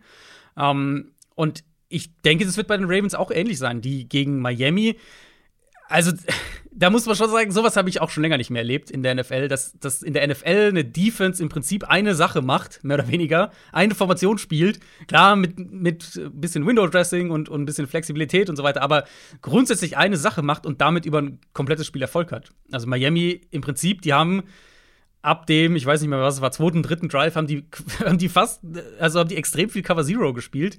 Dann Off-Coverage dahinter, sieben Leute an der Line of Scrimmage die Safeties viel geblitzt und, und Baltimore ist nichts dagegen eingefallen. Also wirklich nicht. Ich habe das Spiel ja kommentiert auf The Zone und äh, irgendwann habe ich echt das Gefühl gehabt, ich wiederhole mich nur noch, weil jeder Drive der Ravens gleich aussah. Die waren halt mhm. schnell in Dritter und Lang. Dann gab es jedes Mal den gleichen oder einen sehr ähnlichen Look von den Dolphins. Und es hat echt bis ganz zum Schluss gedauert, bis Baltimore mal ein paar Antworten gefunden hat mit so ein paar schnellen Inbreakern, ein paar designten Quarterback-Runs ähm, und so weiter. Und am bittersten fand ich dann halt wirklich, dass der Center nach dem Spiel gesagt hat, ja, Miami hat im Prinzip das gemacht, äh, was, was wir erwartet haben, und, und darauf hatten wir uns hm. unter der Woche eingestellt. Und denke ich, ja, gut, aber also, wo war dann die Antwort auf das, was sie gemacht haben? Ähm, und klar, da kann man ein Stück weit sagen, ähm, ist eine spannende Frage, ob andere Defenses es vielleicht jetzt auch versuchen. Mein Miami, das ist ja quasi der, der, der Dolphins-Stil, äh, wenn man so will. Also sowieso viel zu blitzen und, und viel, ähm, viel auch aggressiv zu spielen. Es ist halt nicht der Stil der Bears Defense. Ich könnte mir vorstellen, vielleicht sehen wir ein bisschen was davon, wenn die Ravens mal in Dritter und Lang sind, dass sie das auch mal so hier und da einstreuen. Aber mhm. sicher werden wir nicht die gleiche Herangehensweise sehen. Das ist einfach nicht der Stil der, der Bears Defense. Und dann muss man personell schauen, Front. Ähm, da natürlich die Frage, ob Khalil Mack zurückkommt. Das sieht ganz gut aus. Wie immer, Mittwoch ist immer ein bisschen schwierig, das schon mhm. zu prognostizieren, aber ähm, sieht wohl ganz gut aus. Eddie Jackson könnte auch zurückkommen in der Secondary. Dann haben sie da auf jeden Fall Qualität, aber ich denke, das wird auch rein aus Matchup-Perspektive. Was nicht heißt, dass die Bears Defense jetzt irgendwie total mies ist oder sowas, aber rein aus Matchup-Perspektive wird es, denke ich, den Ravens besser liegen und ich denke, die werden hier den Ball wesentlich besser bewegen können. Die Bears Offense vor zwei Wochen war gar nicht so schlecht, was Fields da vor allem gegen die Steelers gespielt hat. Hat ein gutes Comeback hingelegt, am Ende hat man trotzdem verloren. Aber es war trotzdem vielleicht sein bestes Spiel bisher sogar. Mhm. Ähm, kann er da jetzt gegen die Ravens Defense anknüpfen, wo ja, ja, du sagst, die waren jetzt nicht das Problem gegen die Dolphins, aber Tango Valor konnte da hier und da schon ein bisschen, mhm. beziehungsweise seine Waffen konnten Schaden anrichten, sagen wir es so. Ja, was halt, also was halt äh, bei, bei Tango Valor der Vorteil eben war, wir kommen ja auch gleich noch auf die Dolphins, in meinen Augen eben und der Unterschied auch zu Brissett. Brissett hat ja das Spiel gestartet und dann kam, äh, kam irgendwann der Quarterback-Tausch, weil Brissett sich verletzt hat, dass halt der Ball schnell raus war. Also bei ihm hat es, bei, bei, als Tour dann drin war, hattest du, finde ich, viel mehr den Eindruck, dass Dropback, Bam, Ball ist schnell raus. Und mhm. dann nimmt er halt diese ganzen kurzen Pässe und du bewegst dich halt übers Feld und das gibt dir dann letztlich deinen, äh, deinen Playmakern die Chance, Plays zu machen, wenn sie halt 1 gegen 1 Coverage bekommen. Ja, die Vermutung liegt natürlich auf der Hand und ich, also es würde mich wundern, wenn es anders kommen würde, ähm, zumindest mal zum Start des Spiels, dass die Ravens halt Justin Fields blitzen und blitzen und blitzen und mhm. dann mal gucken, wie er damit umgehen kann. Das ähm, kann, also Fields hat uns jetzt schon auch gezeigt, dass er Plays machen kann, ganz klar. Ähm, dass er auch Plays zu Fuß machen kann, dass er aus der Pocket rausgehen kann, dass er äh, scramblen kann und so weiter. Steelers haben ihn ja auch schon nicht wenig geblitzt jetzt, auf, auf keinen Fall. Ähm, hatten ja, durchschnittlichen Erfolg, damit würde ich sagen. Ravens sind halt immer noch für mich eins der, der Top-Blitzing-Teams der Liga. Und ähm, ich denke, so wird das Spiel beginnen. Sie werden ihn viel blitzen, schauen, wie er damit zurechtkommt. Und das kann dann halt aus Bears Sicht in, in zwei verschiedene Richtungen laufen. Aber ich mhm. könnte mir vorstellen, dass, dass Fields in dem Spiel dann doch wieder ein bisschen größere Probleme kriegt. Die Ravens sind mit sechs Punkten auswärts Favorit. Und das ist auf jeden Fall ein kritisch, kritisches Spiel für Baltimore, ne? Also entweder war das ja. jetzt ein Ausrutscher ja. gegen die Dolphins offensiv oder es ist hier vielleicht irgendwie ja, Sand im Getriebe und das Ganze ist vielleicht ein Trend, der jetzt gerade loslegt, weil, wie, wie du schon sagst, die Bears Defense sah jetzt nicht so gut aus die letzten Wochen, mhm. wie vielleicht auch zu Beginn der Saison. Aber so komplett abschreiben würde ich die Bears hier nicht. Also grundsätzlich nee. haben wir gelernt, dass wir kein Team abschreiben dürfen, aber ja. Ich kann mir hier ein Szenario vorstellen, wo sich die Ravens auch wieder schwer tun und dann ähm, Justin Fields vielleicht am Boden mit ein paar Big Plays, vielleicht hier durch die Luft irgendwie was ähm, dass sie so ein bisschen Schaden anrichten können. Mhm. Aber die Ravens sollten das schon gewinnen. Genau, ich meine, der, der Vorteil für Baltimore eben, oder was heißt der Vorteil, die, die gute Nachricht für Baltimore war ja dann letztlich dieses Spiel gegen Donnerstag, äh, am Donnerstag gegen Miami, was halt echt ernüchternd war, auch mhm. in der Art und Weise, wie es halt verloren wurde. Und dann denkst du eigentlich, puh, ja, die Steelers spielen gegen Detroit, die Browns, Patriots, ja gut, bisschen schwieriger, aber irgendwie dachte man schon auch, Cleveland kann das gewinnen. Mhm. Und letztlich hat keiner von denen gewonnen. Also in der Division hat sich ja nicht wirklich was verändert. Ähm, Ravens immer noch an 1, Steelers mit dem Unentschieden jetzt an 2. Da ist nach wie vor alles offen, so wie eigentlich in fast der gesamten AFC. Also du gehst auch mit den Ravens, wie ich das. Genau, wie gesagt, Matchup, einfach Matchup bedingt. Ich glaube, das, das wird für Baltimore auf beiden Seiten des Balls wieder angenehmer zu spielen mhm. sein. Jetzt äh, sind die angesprochenen Cleveland Browns an der Reihe. Die spielen nämlich gegen die Detroit Lions. Die Lions haben ihr erstes Spiel diese Saison nicht verloren. ging ja auch nicht 60 Minuten, sondern länger. Verstehen Sie? Ne? Äh, Ein Spiel dauert 60 Minuten und am Ende verlieren die Lions, aber das war hier nicht der Fall, deswegen ist da der Rekord jetzt 0, 8 und 1. Und die Browns, ja, die haben richtig kassiert in Foxborough gegen die Patriots. Stehen 5 und 5 und die Browns sind ordentlich am struggeln. Vor allem was Konstanz angeht. Gerade in der Offense. Äh, eine Woche sind sie, sehen sie aus wie eine der besten Offenses der Liga oder ja, liefern eine der besten Offenses Performances Offense Performances der Saison und die Woche danach sieht man eine der schlechtesten. Die Lions allerdings und die Lions Defense, die war jetzt schon mehrfach Aufbaugegner für das ein oder andere Team. Aber natürlich, selbst wenn die Browns das gewinnen, da wird man darauf achten, wie sie das gewinnen. Wenn sie das tun, wie sie spielen. Mhm. Vor allem wird man auf Baker Mayfield achten, wenn er spielt, weil der ist aktuell noch fraglich. Ähm, hatte ja was an der Schulter, aber jetzt ist noch das Knie mit dazugekommen. Ja, ja. Das wäre doch eigentlich aber so ein Spiel, wo man sagt, ey, komm, Baker, werd mal richtig fit, weil man sieht, dass Baker Mayfield nicht bei 100% ist. Ähm, vielleicht, dass man ihn erstmal fit werden lässt, bevor man ihn jetzt dann in so ein Spiel gegen die Lions bringt? Ja, oder halt andersrum sagst du irgendwie, das ist so ein Spiel, das gut ist, um wieder in die Spur zu finden und du willst, ja. es, nicht, willst es Mayfield nicht wegnehmen, so in Anführungszeichen. Naja, aber die Lions sind ja auch, also das sind ja auch NFL-Spieler, die, wenn sie Klar. dich hitten, auch richtig wehtun können und auch so eine Schulterverletzung nicht besser machen. Nee, absolut, absolut. Also aus medizinischer Sicht hast du sicher recht. Aus medizinischer Sicht gab es ja auch äh, gab es ja auch durchaus Leute, die gesagt haben, naja, eigentlich wäre es am sinnvollsten, wenn er dieses Jahr gar nicht mehr spielt. Ähm, und der wird ja auch meines Wissens nach sich operieren lassen müssen dann. Er kann es halt nur äh, auf nach der Saison verschieben. Medizinisch gesprochen, wahrscheinlich wäre es sinnvoll, ja. Äh, ich glaube, du wirst Baker Mayfield nicht rauskriegen, solange es nicht, nicht, absolut sein muss. Ähm, und ja, also wir kommen wieder in das Thema Matchup-Ding und, und Spielverlauf, Gameflow, solche Sachen. Das war halt gegen die Patriots so ein typisches Spiel für Cleveland, wo man gesehen hat, was halt passiert, wenn die aus ihrer Komfortzone raus müssen. Erster Drive, die laufen den Ball gut, bewegen den Ball generell gut, voll in ihrem Element. Also Browns Offense eins zu eins, wie, man's, wie man sich vorstellt. Ähm, scoren einen Touchdown, alles super. Patriots antworten mit einem Touchdown, okay. Und dann Browns werfen die Interception, Patriots scoren direkt beim nächsten Play. Dritter Patriots Drive ist dieser, äh, was ich glaube, 99 Yards Touchdown Drive war Und an dem Punkt steht es halt 21-7. Wir sind schon im tiefen zweiten Viertel, Halbzeit steht schon kurz bevor. Und das ist halt die Situation, wo, ähm, wo Cleveland aktuell wenige Antworten hat, was mhm. irgendwo auch an der offensiven Herangehensweise liegt, klar also dem Stil, wie sie halt spielen, aber der ist natürlich auch mit Baker Mayfield wiederum verknüpft, der halt nicht der Quarterback ist, der dich dann aus so einem ähm, aus so einem Loch da wieder rausholt. Und dementsprechend ist es für mich halt auch irgendwo jede Woche die Frage in der Preview, erwarte ich, dass sie ihren Stil spielen können?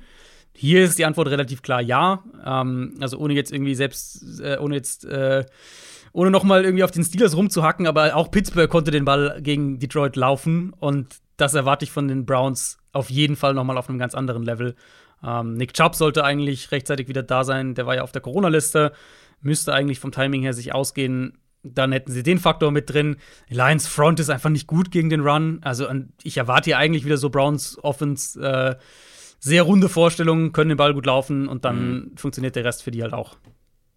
Ja, das kann man sich gegen die Lions wahrhaftig vorstellen. Die Browns Defense war aber auch eine Enttäuschung gegen die Patriots. Mhm. Und auch hier könnten die Lions Aufbaugegner sein, denn diese Lions Offense, ich habe mich im Laufe des Spiels Steelers gegen Lions gefragt, ist Jared Goff wirklich der beste Quarterback auf dem Feld, als Mason Rudolph gegenüberstand? Ja. ja. Und ich weiß es ehrlich gesagt mhm. nicht. Und da, ich meine, das zeigt halt schon einiges, dass man sich diese Frage überhaupt stellt. Mason Rudolph hat nicht gut gespielt. Und trotzdem muss man fragen, war Jared Goff besser überhaupt? Oder ist Jared Goff mhm. In diesem Jahr in dieser Lions Offense besser? Und das Ding ist, er stand ja nicht mal viel unter Druck. Ja. Acht Snaps. Nur, ja. wenn ich das richtig die Line war habe. Eigentlich, die Line, die Line ja. war eigentlich die, die positive Überraschung für Detroit. Die hat echt, da haben wir vorher noch überlegt, hier äh, Penny Sewell ja. muss wieder nach rechts und Taylor Decker zurück, erstes Spiel und so weiter. Wie klappt das alles? Und die Line war eigentlich echt gut. Und das Gleiche ist halt jetzt, oder dieser Fakt ist ja jetzt auch für dieses Spiel wichtig, weil man könnte ja sagen, oh, der Browns Pass Rush, ähm, ja, wenn, wenn der nicht so zum Zuge kommt, dann kann es halt so gehen wie gegen die Patriots beispielsweise, wo der Pass Rush nicht das große Thema war. Ja, aber selbst wenn er hier kein großes Thema ist und die Line wieder gut ist, heißt das nicht, dass diese Offense einen Ball bewegen kann. Ja, ähm, was ich sagen muss ist, oder was ich sagen würde zur Browns Defense ist, ähm, in meinen Augen spielt sie besser, als die, die Zahlen aussehen. Mhm. Sie ist halt furchtbar bei Third Down. Mhm. Und das ist schon seit Wochen ein Problem. Das, das war in diversen Spielen schon, sie, wo sie viele Punkte kassiert haben, war das schon, das war gegen Arizona zum Beispiel auch ein Thema. Sie spielen eigentlich echt ordentlich, aber dann reißen sie sich halt hinten raus alles wieder ein. Das war gegen die Patriots auch so. Also gegen die Patriots, als das Spiel noch kompetitiv war, die hatten die oft in Third Down, auch in langen ähm, Third Downs, aber die Patriots haben immer wieder Plays gemacht und haben immer wieder ähm, First Downs aus selbst langen Third Downs gemacht und das, das killt dich halt dann irgendwann als Defense. Und äh, der Punkt hier ist halt, Detroit hat nicht die Playmaker und nicht den Quarterback, um bei, bei Third Down konstant Plays zu machen. Deswegen denke ich, es wird hier weniger ein Faktor sein. Goff Ah, also er wirft halt keinen Ball tief. Er gibt, und, und wenn, dann trifft er den Receiver nicht. Ähm, ich Dan Campbell hat es ja nochmal wiederholt diese Woche hier, dass, dass Goff ihnen aktuell die beste Chance gibt, Spiele zu gewinnen und so weiter. Das ist dann wahrscheinlich eher ein Statement über die Backup-Situation und äh, über die Umstände und das Receiving Core und so weiter. Aber Goff ist ja auch angeschlagen, das äh, sollte man auch erwähnen. Ähm, muss man auch noch gucken, inwieweit mhm. der überhaupt spielen kann und wie fit er dann ist. Ja, generell, die werden sicher versuchen, den Ball zu laufen, hinter jetzt ihrer Offensive Line, die jetzt gut aussah, und werden versuchen, so irgendwie im Spiel zu bleiben. Aber, also wir haben jetzt gerade bei den Browns drüber gesprochen, Baker Mayfield holt dich nicht aus dem Loch und so weiter, ist jetzt nicht der Playmaker auf der Quarterback-Position. Goff halt noch mal zwei Stufen weniger. Ich weiß nicht, ob ich den Browns so ein richtiges Bounceback-Spiel zutraue. Dafür bin ich gerade, was die Offense angeht, ein bisschen zu verunsichert. Aber ein Sieg der Browns natürlich schon äh, mit zehn Punkten ja. Favorit zu Hause. Da mache ich mir für diese Woche keine Sorgen. Man muss halt gucken, A, was ich schon gesagt habe, wie sie das spielen, wie sie aussehen und dann halt die nächsten Wochen, wenn stärkere Gegner wieder auf der Matte stehen. Ich denke, das wird ein, ein, souveräner Sieg für die Browns, einfach weil das. Ich wiederhole mich heute sehr, ich weiß, aber es ist halt, war die letzten zwei Wochen auch sehr auffällig. Ähm, weil das halt ein Matchup ist, was ihnen liegen sollte. Ja. Und dann werden sie auch den. Also, ist, die Browns sind ja kein schlechtes Team.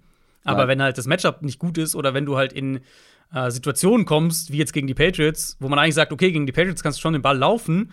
Aber wenn du halt äh, 21-7 und, und zur Halbzeit, was, was glaube ich, 24-7 hinten liegst, dann musst du halt irgendwann da rauskommen aus, deinem, aus deiner Komfortzone und dann kriegen sie halt Probleme und das erwarte ich hier nicht.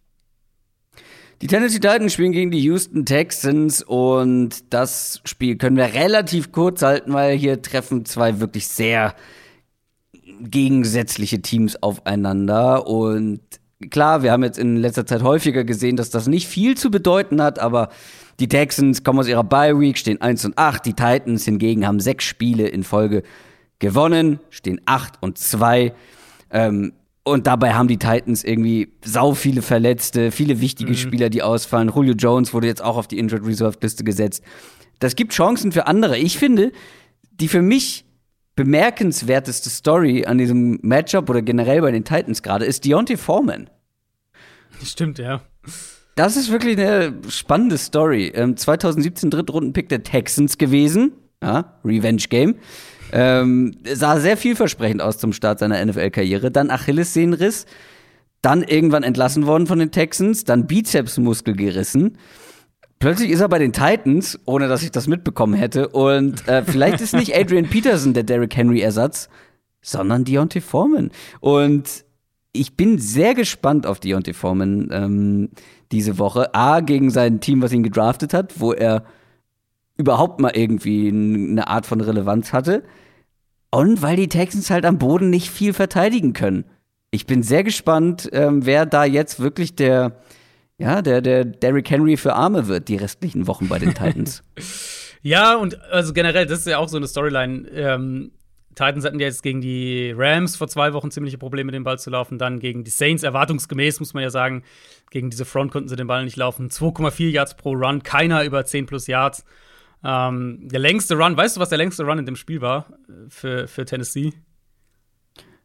Ähm, lass mich das zufällig, zufällig naja, ich, gesehen wahrscheinlich. Nein, habe ich nicht gesehen. Ähm, aber wenn du so fragst, unter 10 Jahren? Es waren sieben Jahre und zwar von uh. AJ Brown bei einem Endaround. Oh, ähm, ja, sehr schön.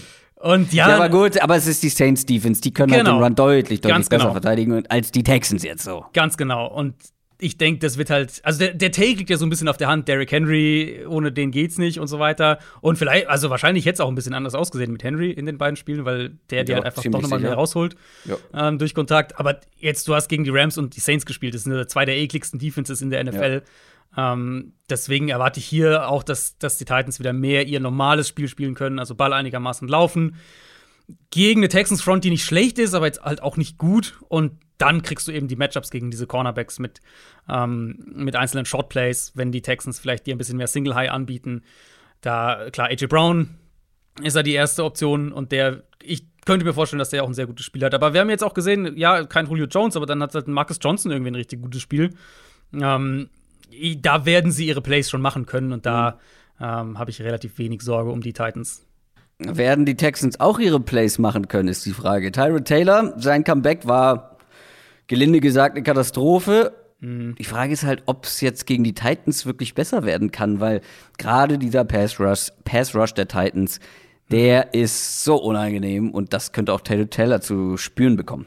Ja, mein Laramie Tunzel kommt vielleicht zurück. Das würde auf jeden Fall helfen. Der war jetzt auch ein paar Wochen dann raus vor der Bye Week. Ich sehe vor allem die Interior Line als Problem hier für, für Houston. Titans Front ist einmal wahnsinnig gut darin, mit Stunts nach innen zu arbeiten. Mhm. Das machen sie extrem gut. Plus natürlich, du hast einen der besten Defensive Tackles dieser Saison äh, mit, mit Jeffrey Simmons, der halt auch individuell natürlich dir einfach mal Plays zerstören kann.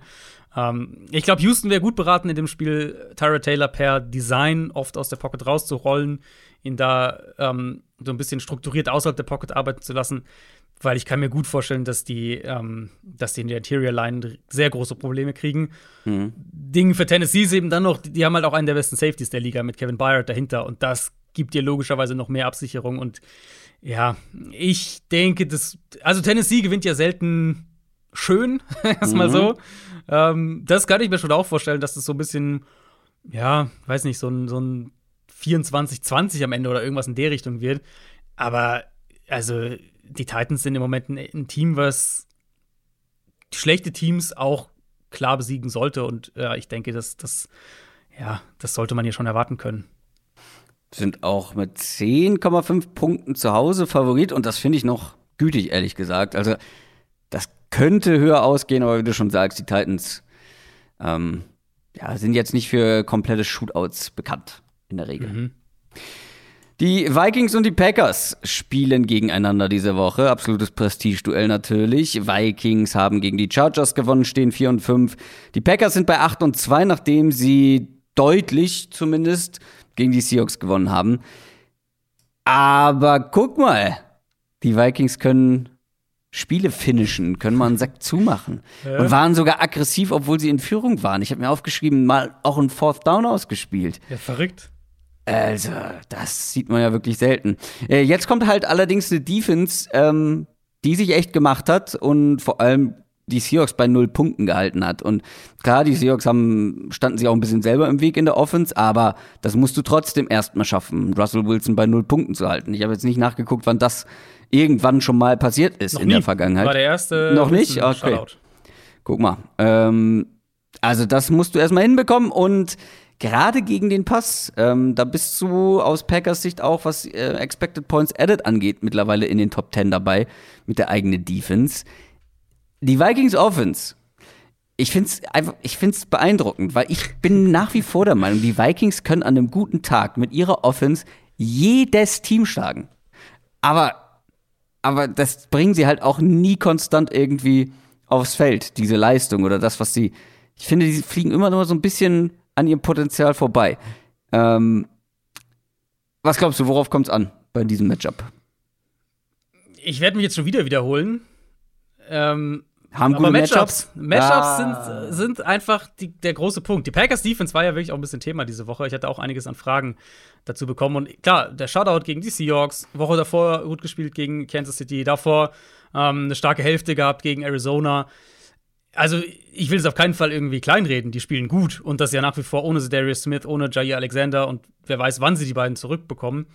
Ähm, aber ich würde eben auch sagen, dass jetzt vor allem Kansas City und Seattle ein Stück weit auch Arizona. Die Cardinals haben sich dann besser darauf eingestellt, aber ähm, das gerade jetzt die letzten beiden gute Matchups einfach waren für die Packers Defense. Was erstmal mhm. bescheuert klingt, wenn wir von, von Kyler Murray und Patrick Mahomes und Russell Wilson auf der anderen Seite sprechen. Aber ich meine, was macht Green Bay defensiv? Die spielen viel too, too high, viel mit zwei tiefen Safeties, haben ja Joe Barry als neuen Defensive Coordinator äh, in der Offseason geholt von den Rams und die Defense sieht schon so in die Richtung Fangio, Staley aus. Safeties spielen sehr gut, das entlastet eben auch die Cornerbacks und die sind gut darin, Offenses die Big Plays wegzunehmen, was sowohl der Chiefs Offense in ihrem aktuellen Zustand Probleme bereitet, als auch ähm, dieser Seahawks Offense, die sich immer noch schwer damit tut, einen Floor zu entwickeln, wenn sie nicht die Big Plays bekommt, also die auch sehr abhängig ist von den Big Plays. Das wird diese Woche, denke ich, deutlich anders aussehen. Und ich denke, die Vikings sind tatsächlich das deutlich schlechtere Matchup für die Packers Defense als, äh, als Kansas City und Seattle aktuell. Weil wo Green Bay eben anfällig ist, und das ist so ein Thema ja eben, das wir jetzt mehr und mehr sehen, je mehr diese Defenses auch in der NFL ähm, sich, sich verbreiten, ist die Run-Defense. Also das, das kriegen wir aktuell. Also es hat strukturelle Gründe ja einfach irgendwo ein Stück weit auch. Du brauchst halt gute Defensive Linemen, du brauchst Safeties, die sehr diszipliniert nach vorne arbeiten und so weiter. Ähm, das sehen wir bei Fangio in Denver aktuell, die haben Probleme gegen den Run. Das sehen wir eben bei den Chargers natürlich ganz, ganz extrem. Jetzt hat sich in dieser Front noch Rashawn Gary verletzt. Der könnte ausfallen. Also versucht durch, also hat am Ellbogen verletzt, der versucht wohl damit zu spielen, aber ist noch nicht klar, ob das geht. Uh, Whitney Merciless hat sich verletzt, der wird den Rest der Saison verpassen. Und das ist halt genau das, wo Minnesota ansetzt. Da erzähle ich jetzt auch nicht viel Neues. Die Vikings werden versuchen, den Ball zu laufen. Und ich könnte mir gut vorstellen, dass sie gegen diese Run-Defense da, ähm, da noch Erfolg haben. Und wenn das passiert, dann wird die Packers-Defense hier halt auch nochmal Matchup-bedingt einfach größere Probleme bekommen als jetzt gegen Kansas City und, und Seattle ähm, zuletzt. Und, und was man eben da finde ich auch sagen muss, aktuell haben Teams auch echt ein wenig, äh, echt wenig Erfolg, wenn sie diese Packers Defense über Wide Receiver angreifen. Das war mhm. jetzt ähm, die letzten Spiele auffällig. Was auch wieder irgendwo strukturelle Gründe hat. Also klar, ne, wenn die Safeties halt absichern, können die Cornerbacks die Receiver auch anders spielen und so weiter. Aber falls Minnesota den Ball gut läuft und falls das zu mehr 1 gegen 1 Situationen führt, dann haben die Packers in meinen Augen halt auch keinen Corner, der einen Justin Jefferson covern kann. Ja, wie gesagt, also die Vikings können mehr als ähm, nur durch die Luft, die können auch am Boden und ähm, ich finde, die haben ein unglaubliches Potenzial, was sie einfach nicht immer abrufen. Die Packers Offense wiederum zurück mit Aaron Rodgers. Ich habe mir notiert, ha, war nicht rund, aber es war rund genug für die Seahawks, zumindest letzte Woche. Und ich habe ja gerade Expected Points Added gegen den Pass angesprochen. Da sind die Vikings auch gar nicht so schlecht unterwegs mhm. und mittlerweile mhm. in den Top 5 dabei, noch ja. vor den Packers. Ähm, Aaron Jones ist verletzt, vermutlich eher raus für das Spiel. Ja. AJ Dillon hat das richtig gut gemacht, muss man an der Stelle mal sagen. Wir als äh, AJ Dillon äh, Dauder. Er sah, sah sehr gut aus. Ähm, mal sehen, ob er das wiederholen kann. Aber die Packers müssen schon ein bisschen mehr zeigen als gegen die Seahawks und ein bisschen mhm. mehr ihren Rhythmus finden gegen diese Vikings Defense, oder? Ja, ich habe das irgendwo diese Woche so gesagt. Ähm, die Packers haben halt einen hohen Floor offensiv. Durch die individuelle Qualität, ähm, durch eine Offensive Line, die gut spielt, durch äh, Matt LaFleur, der ein super Playcaller einfach ist. Sie haben einen hohen Floor, aber ich finde, sie, sie bewegen sich halt aktuell auch mehr an ihrem Floor und sind weg von ihrem Ceiling.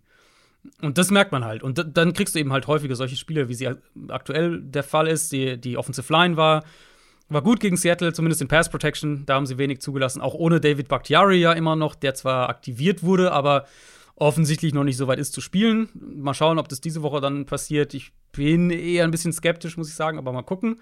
Ähm, und ja, wie gesagt, dann spielen sie halt hoch, spielen sie halt auf ihrem Flo hohen Floor, aber ähm, sie dominieren halt nicht offensiv. Und Vikings Defense auf der anderen Seite eben, bin ich voll bei dir, ist ein absolutes Phänomen. Die, kein Daniel Hunter, jetzt kein Patrick Peterson gehabt, kein Harrison Smith die letzten Spiele gehabt und haben halt wirklich wieder eine Top 10 Pass Defense. Also was da mhm. für LeFleur auf der anderen Seite gilt, gilt halt auch für Mike Zimmer. Der ist einfach ein richtig guter Defense Coach.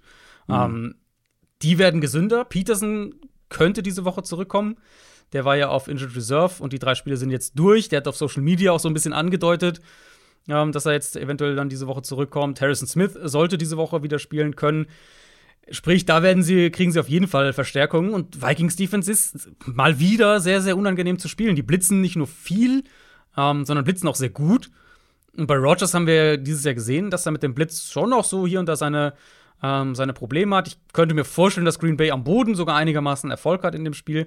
Ähm, aber dass die Vikings schematisch dann auch mit einem Eric Kendricks, der so die kurzen Pässe ein bisschen unterbinden kann, mit dann potenziell eben Peterson und Smith ähm, zurück, dass die Green Bay Probleme bereiten können. Und äh, ja, ich, ich sehe das auf beiden, also obwohl ich zwar denke, dass Green Bay das bessere Team ist, denke ich, dass, mhm. dass Minnesota auf beiden Seiten des Balls im Moment nicht so ein gutes Matchup ist für die Packers.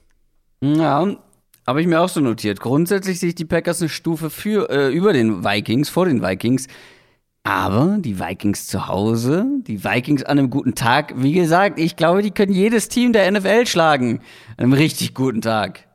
Aber den richtig guten Tag haben sie nicht jede Woche. Ich habe kurz auf den Drop jetzt gewartet. Ähm, ich habe mir das als Option aufgeschrieben. Ich habe aber mhm. diese Woche einige Optionen. Ähm, für mich ist es ein 50-50-Ding und ich bleibe dann doch, glaube ich, bei den Packers. Ähm, die sind auswärts favorisiert mit zweieinhalb Punkten. Ich kann mir gut vorstellen, dass die Vikings gewinnen, aber die Packers sollten eigentlich das insgesamt bessere Team sein. Ja, also ich kann emotional, das verkrafte ich nicht, nochmal mit den Vikings zu gehen. Das, äh, das kann ich nicht machen. oh, ähm, da, ich, da also du hast doch gerade gesagt, die Vikings haben die besseren Matchups und gewinnen dieses Spiel. Ja, ja, ich, ich habe auch andere Spiele einfach. Ich, äh, ich, ich brauche ein bisschen Abstand von den Vikings. Vielleicht komme ich irgendwann äh, nochmal auf sie zurück, aber ich brauche ein bisschen mhm. Abstand von denen. Ich glaube, dass sie das tatsächlich gewinnen. Ich, ja, aber, aber ich tippe, ich nehme sie nicht als meinen Pick. Mhm. Weil so viel, ich, so viel Vertrauen kann ich, das Vertrauen ist kaputt, weißt du? Wir merken uns das, falls wir am Ende doch den, das gleiche Matchup haben. Wo, ja. Damit wir nicht die gleichen Picks haben. Kommen wir zu den New York Jets und den Miami Dolphins. Die Jets haben zwei Spiele in Folge verloren, stehen 2 und 7. Die Dolphins haben jetzt zwei Spiele in Folge gewonnen. Und das letzte überraschend gegen die Ravens. Man steht 3 und 7. Aber ich glaube, auch das kann man relativ kurz halten, dieses Spiel, weil hier geht's jetzt nicht mehr um wahnsinnig viel aus sportlicher Sicht.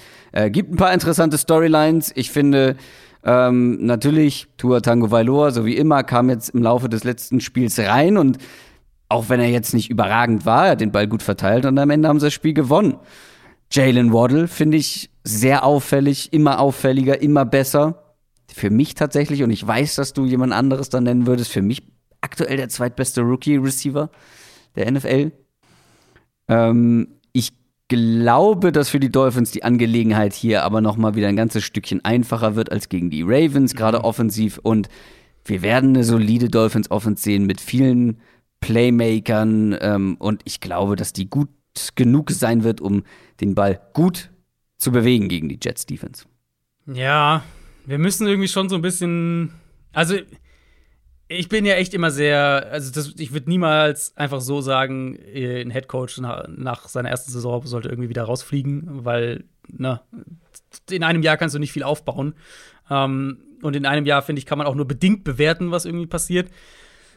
Aber also die Jets Defense spielt schon nicht gut und die, hm. die kriegen halt schon jetzt echt, also die haben jetzt 45 von den Bills kassiert.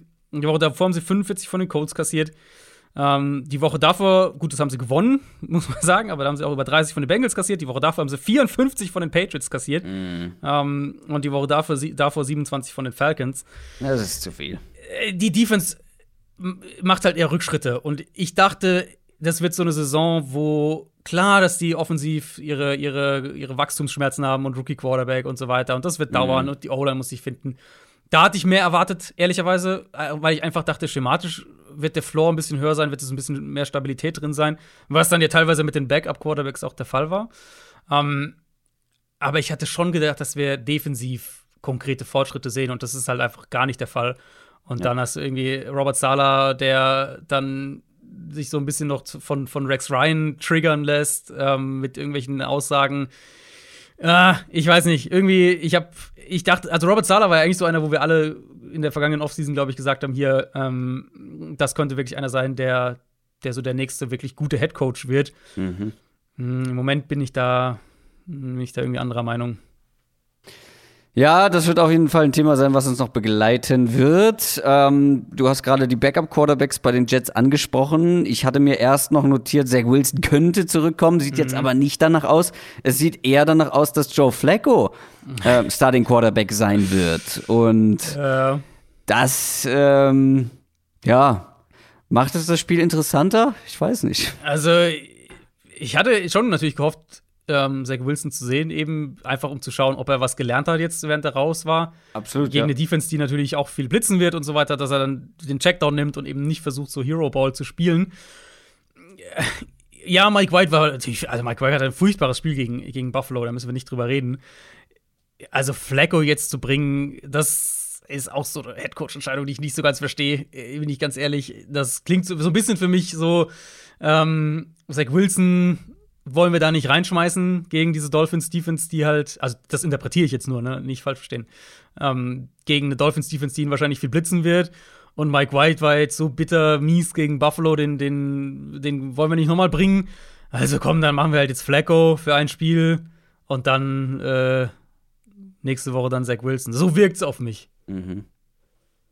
Ja, ich hatte echt gehofft, dass Zach Wilson spielt, ähm, weil ich hätte es halt auch gern gesehen, dass es so ein Dosenöffnerspiel für ihn wird. Weißt du, so ein, so ein mhm. Spiel, so, hey Leute, ich bin zurück, ich war Nummer zwei Pick des Drafts, da bin ich.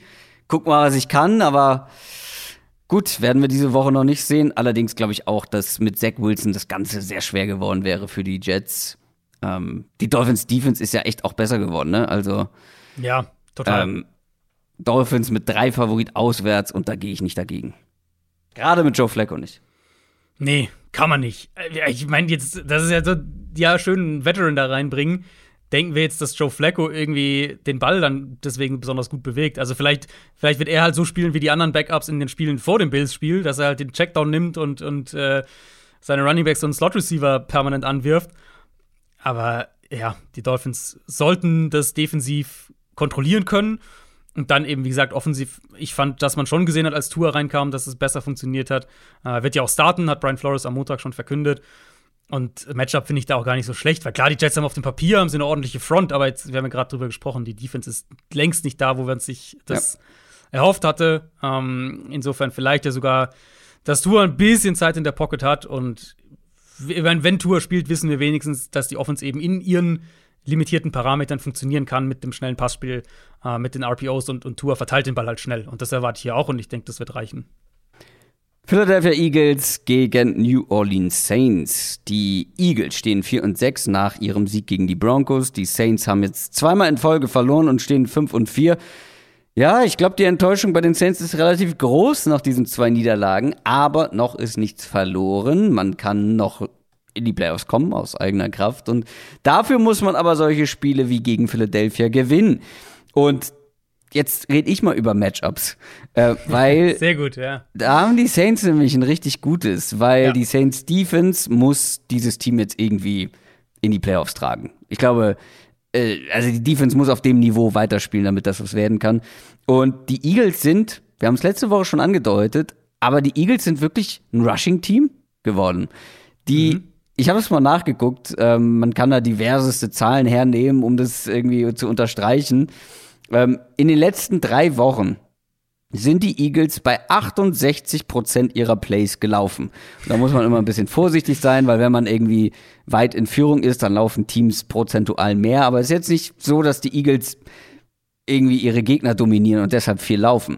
68 Prozent ihrer Plays waren Rushing Plays. Das sind 11 Prozent mehr als das zweithöchste Team sozusagen. Und kleiner Funfact noch hinterher, 2020 über die ganze Saison lag dieser Wert bei 37 Prozent. Also man hat das Ganze ähm, ja fast verdoppelt. Nicht ganz, aber fast. Und auch bei Early Downs laufen sie ähm, sehr, sehr viel im Vergleich zu anderen Teams. Und man kann jetzt nicht behaupten, dass sie damit keinen Erfolg hätten. Allerdings, Thema Matchups, wartet jetzt eine der besten Rushing Defenses auf die Eagles mhm. und ist man da jetzt aussichtslos mit ihrer, mit der neuen Identität, die man hat in Philadelphia? Also ich meine, wenn ich, wenn ich äh, konsequent bleibe in dem, was ich letzte Woche gesagt habe, ich hatte ja letzte Woche gesagt, dass man sich eigentlich bei jedem Eagles-Spiel jetzt die Frage stellen kann, können sie den Ball laufen in der Preview? Falls ja, dann haben sie eine sehr reelle Chance, das auch zu gewinnen. Mhm. Und falls nein, wird es halt schwierig. Dann müsste man hier Richtung Nein tendieren. Denver eben, da sind wir wieder in der, was ich gerade über die Packers auch gesagt habe, ähm, da sind wir wieder in der gleichen Thematik. Denver strukturell einfach auch anfällig am Boden konnten. Wir hatten ja sogar letzte Woche auch drüber gesprochen, dass die Cowboys den Ball auch laufen konnten. Die mussten halt dann vom Run weggehen, weil der Spielverlauf so war, dass, dass sie halt so weit hinten lagen. Aber Eagles eben für, für 214 Yards gelaufen in dem Spiel. Äh, das hatte ich so sicher nicht erwartet. Mhm. Ähm, und auch was, also was da für Löcher waren, das war wirklich extrem. Ich habe das Spiel mir gestern nochmal angeschaut.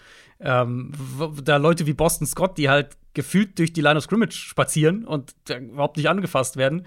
Ähm, ich denke, also das unterstreicht für mich halt schon auch nochmal die Qualität, die die Eagles da einfach haben, mit ihrer Offensive Line, mit ihrer, äh, mit ihrer ganzen Herangehensweise, wo sie sich wirklich stabilisiert haben. Sie haben halt wirklich eine Identität offensiv gefunden. Mhm. Ähm, was dann, jetzt haben wir gerade Robert Sala kritisiert, da darf man dann auch Nick Sirianni mal loben, den wir ja durchaus auch schon kritisiert haben hier. Und, ja. und ich finde aber, da sind sie auf einem ganz guten Weg. Ähm, ja, und jetzt geht's halt, in meinen Augen ist es die beste Run-Defense in der NFL. Ich finde auf jeden Fall, dass Hurts sich auch als Passer entwickelt, dass er da ähm, dass er da besser spielt, dass er sich in der Pocket teilweise ein bisschen besser bewegt. Sie sind immer noch sehr vertikal in ihrem Passspiel, was natürlich mit dem ganzen Stil zusammenhängt. Ne? Die laufen halt wirklich den Ball viel und, und ähm, versuchen auch wirklich oder kriegen auch viele Stacked Boxes gegen sich, gerade wenn der Quarterback auch ein Faktor im Run-Game ist und dann nehmen sie halt eins gegen eins die Shots außen. Hurts, finde ich, macht es gut. Hm.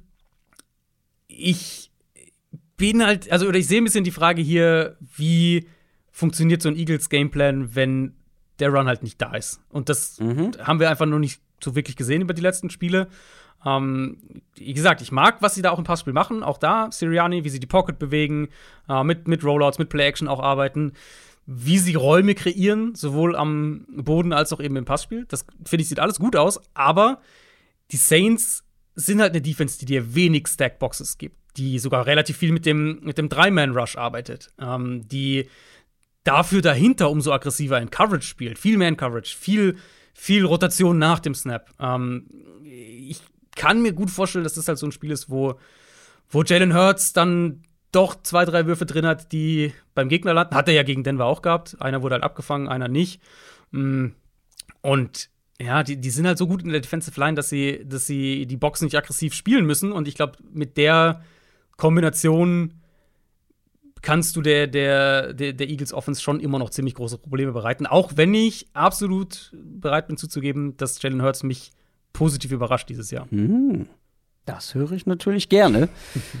Miles Sanders könnte außerdem zurückkommen, wurde mhm. von der Injured Reserve Liste genommen oder ist jetzt von dieser runter. Mal sehen. Äh, das wäre ein weiterer, der einfach ähm, ja. ein paar Rushing Snaps bekommen kann.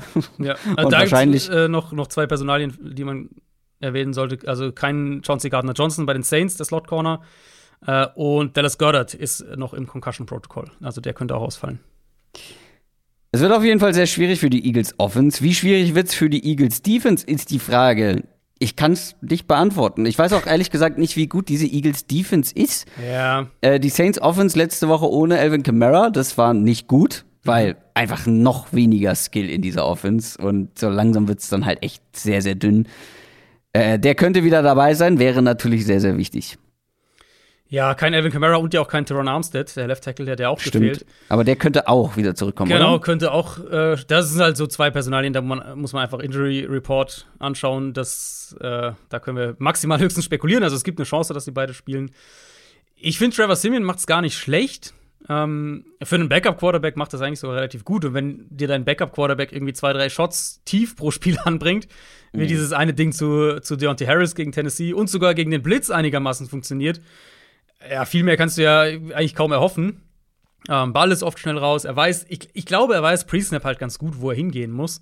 Und macht dann auch relativ wenig Fehler. Wenn er dann, wenn er dann Druck bekommt, wenn, wenn sein, sein primärer Read nicht da ist oder vielleicht einer der ersten beiden, dann finde ich, sieht es schon so ein bisschen aus, dass er so festfriert in der Pocket und so kurz irgendwie, okay, was mache ich jetzt? Und dann, bam, ist halt der Pass Rush da.